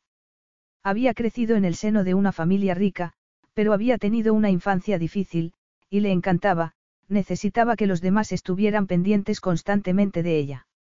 Cuando estaba con ella me sentía importante. Tenía 18 años y era joven y estúpido. Cresida hizo que me sintiera indispensable. Me gustaba sentir que me necesitaba, era algo que, aunque me avergüence decirlo, alimentaba mi ego, le confesó. Pero entonces Cresida se volvió mentalmente inestable. O, más exactamente, me di cuenta de que era mentalmente inestable. Debería haberme dado cuenta antes, porque las señales estaban ahí, ante mis ojos, pero yo no las vi. ¿Qué ocurrió? inquirió Rachel con suavidad. Su estado de ánimo oscilaba de un extremo al otro. Cualquier cosa que yo le dijera, por insignificante que fuera, la sumía en un estado depresivo durante días. Ni siquiera me decía el motivo, que la había hecho sentirse mal. Yo tenía que averiguarlo, y casi nunca acertaba. Intentaba hacerla feliz, pero nada de lo que hacía era suficiente. En varias ocasiones entró en depresión severa. Te ahorraré los detalles escabrosos, pero la cosa es que empezó a hacerse daño. Y se pasaba días sin hablar, o sin levantarse siquiera de la cama. Sus notas empezaron a empeorar, y estuvo a punto de ser expulsada de la universidad. Yo quería romper con ella, pero no me atrevía a hacerlo, ni por ella ni por mí. Dependíamos tanto emocionalmente el uno del otro, era algo insano, algo que no nos hacía felices a ninguno de los dos, creo que en realidad ni siquiera era amor, sin embargo, entonces sí lo había creído, y aquella experiencia le había hecho desear no volver a enamorarse nunca más. Era algo que nos consumía, y entonces, hizo una pausa para armarse de valor y continuar, en tercer curso, Cresida se quitó la vida. Un gemido ahogado escapó de la garganta de Rachel. Dios mío. Dejó una nota, continuó Mateo, con una voz dura y fría que no le parecía la suya. Yo la encontré. Y encontré a Cresida, había tomado alcohol y antidepresivos. La llevé a urgencias, pero era demasiado tarde. Supongo que por eso me comporté como me comporté el otro día, cuando fui a verte al hospital. La compasión suavizó las facciones de Rachel, que se sentó más cerca de él y lo rodeó con los brazos. Mateo hundió el rostro en su hombro y notó que le escocían los ojos por las lágrimas contenidas. Cuánto lo siento, susurró Rachel, apoyando una mano en su pelo. Lo siento tanto. Soy yo quien lo siente, replicó él con voz entrecortada, tragándose las lágrimas. Se echó hacia atrás para mirarla. Tenías razón, Rachel, he estado luchando contra mis sentimientos. Tengo miedo de quererte, miedo por ti. No quiero hacerte infeliz, no quiero sentir la culpa y el dolor que siento desde que Cresida murió. El amor es cosa de dos, le dijo Rachel con suavidad. Ninguna de las dos partes puede cargar con toda la responsabilidad de si la otra es feliz o no. Lo que había entre tú y Cresida. Sé que no era amor, la interrumpió Mateo. Era algo tóxico, pueril y terriblemente disfuncional. Pero anoche, cuando te fuiste después de esa conversación durante la cena, me quedé destrozado. Rachel escrutó su rostro. ¿Qué estás intentando decirme? Le preguntó finalmente. ¿Qué te quiero? Que durante estos diez años he ido enamorándome de ti poco a poco sin darme cuenta, y que estas últimas semanas, cuando... What's so special about Hero Bread's soft, fluffy, and delicious breads, buns, and tortillas? Hero Bread serves up 0 to 1 grams of net carbs, 5 to 11 grams of protein, and high fiber in every delicious serving. Made with natural ingredients, Hero Bread supports gut health, promotes weight management, and helps maintain blood sugar. Hero also drops other limited edition ultra low net carb goodies like rich flaky croissants and buttery brioche slider rolls. Head to hero.co to shop today. Empecé a darme cuenta de hasta qué punto te quería, no he hecho más que luchar contra mis sentimientos. Pero ya no quiero seguir luchando. Sé que cometeré errores, y me aterra que pueda hacerte daño, pero quiero amarte. Quiero pasar el resto de mi vida amándote, si tú me amas también. Rachel se rió suavemente entre lágrimas. Pues claro que te quiero. Me enamoré de ti cuando nos conocimos, pero intenté reprimir mis sentimientos. Tal vez en ese sentido no seamos tan distintos, murmuró secándose las mejillas. Tal vez, asintió Mateo. Tomó sus manos. Podrás perdonarme, por haber luchado contra lo que sentía durante tanto tiempo y por haberte hecho daño. Sé que nuestro matrimonio no siempre será perfecto, y que habrá momentos en que meteré la pata, pero es verdad que te quiero. Y yo a ti, le reiteró ella. Y eso es lo que importa. Eso es lo que nos ayudará a superar los malos momentos. Es verdad, murmuró él. Y al posar sus labios sobre los de ella para besarla tiernamente, sintió que por fin estaba en paz. Epílogo. Tres años después. Mamá. Mamá, mírame.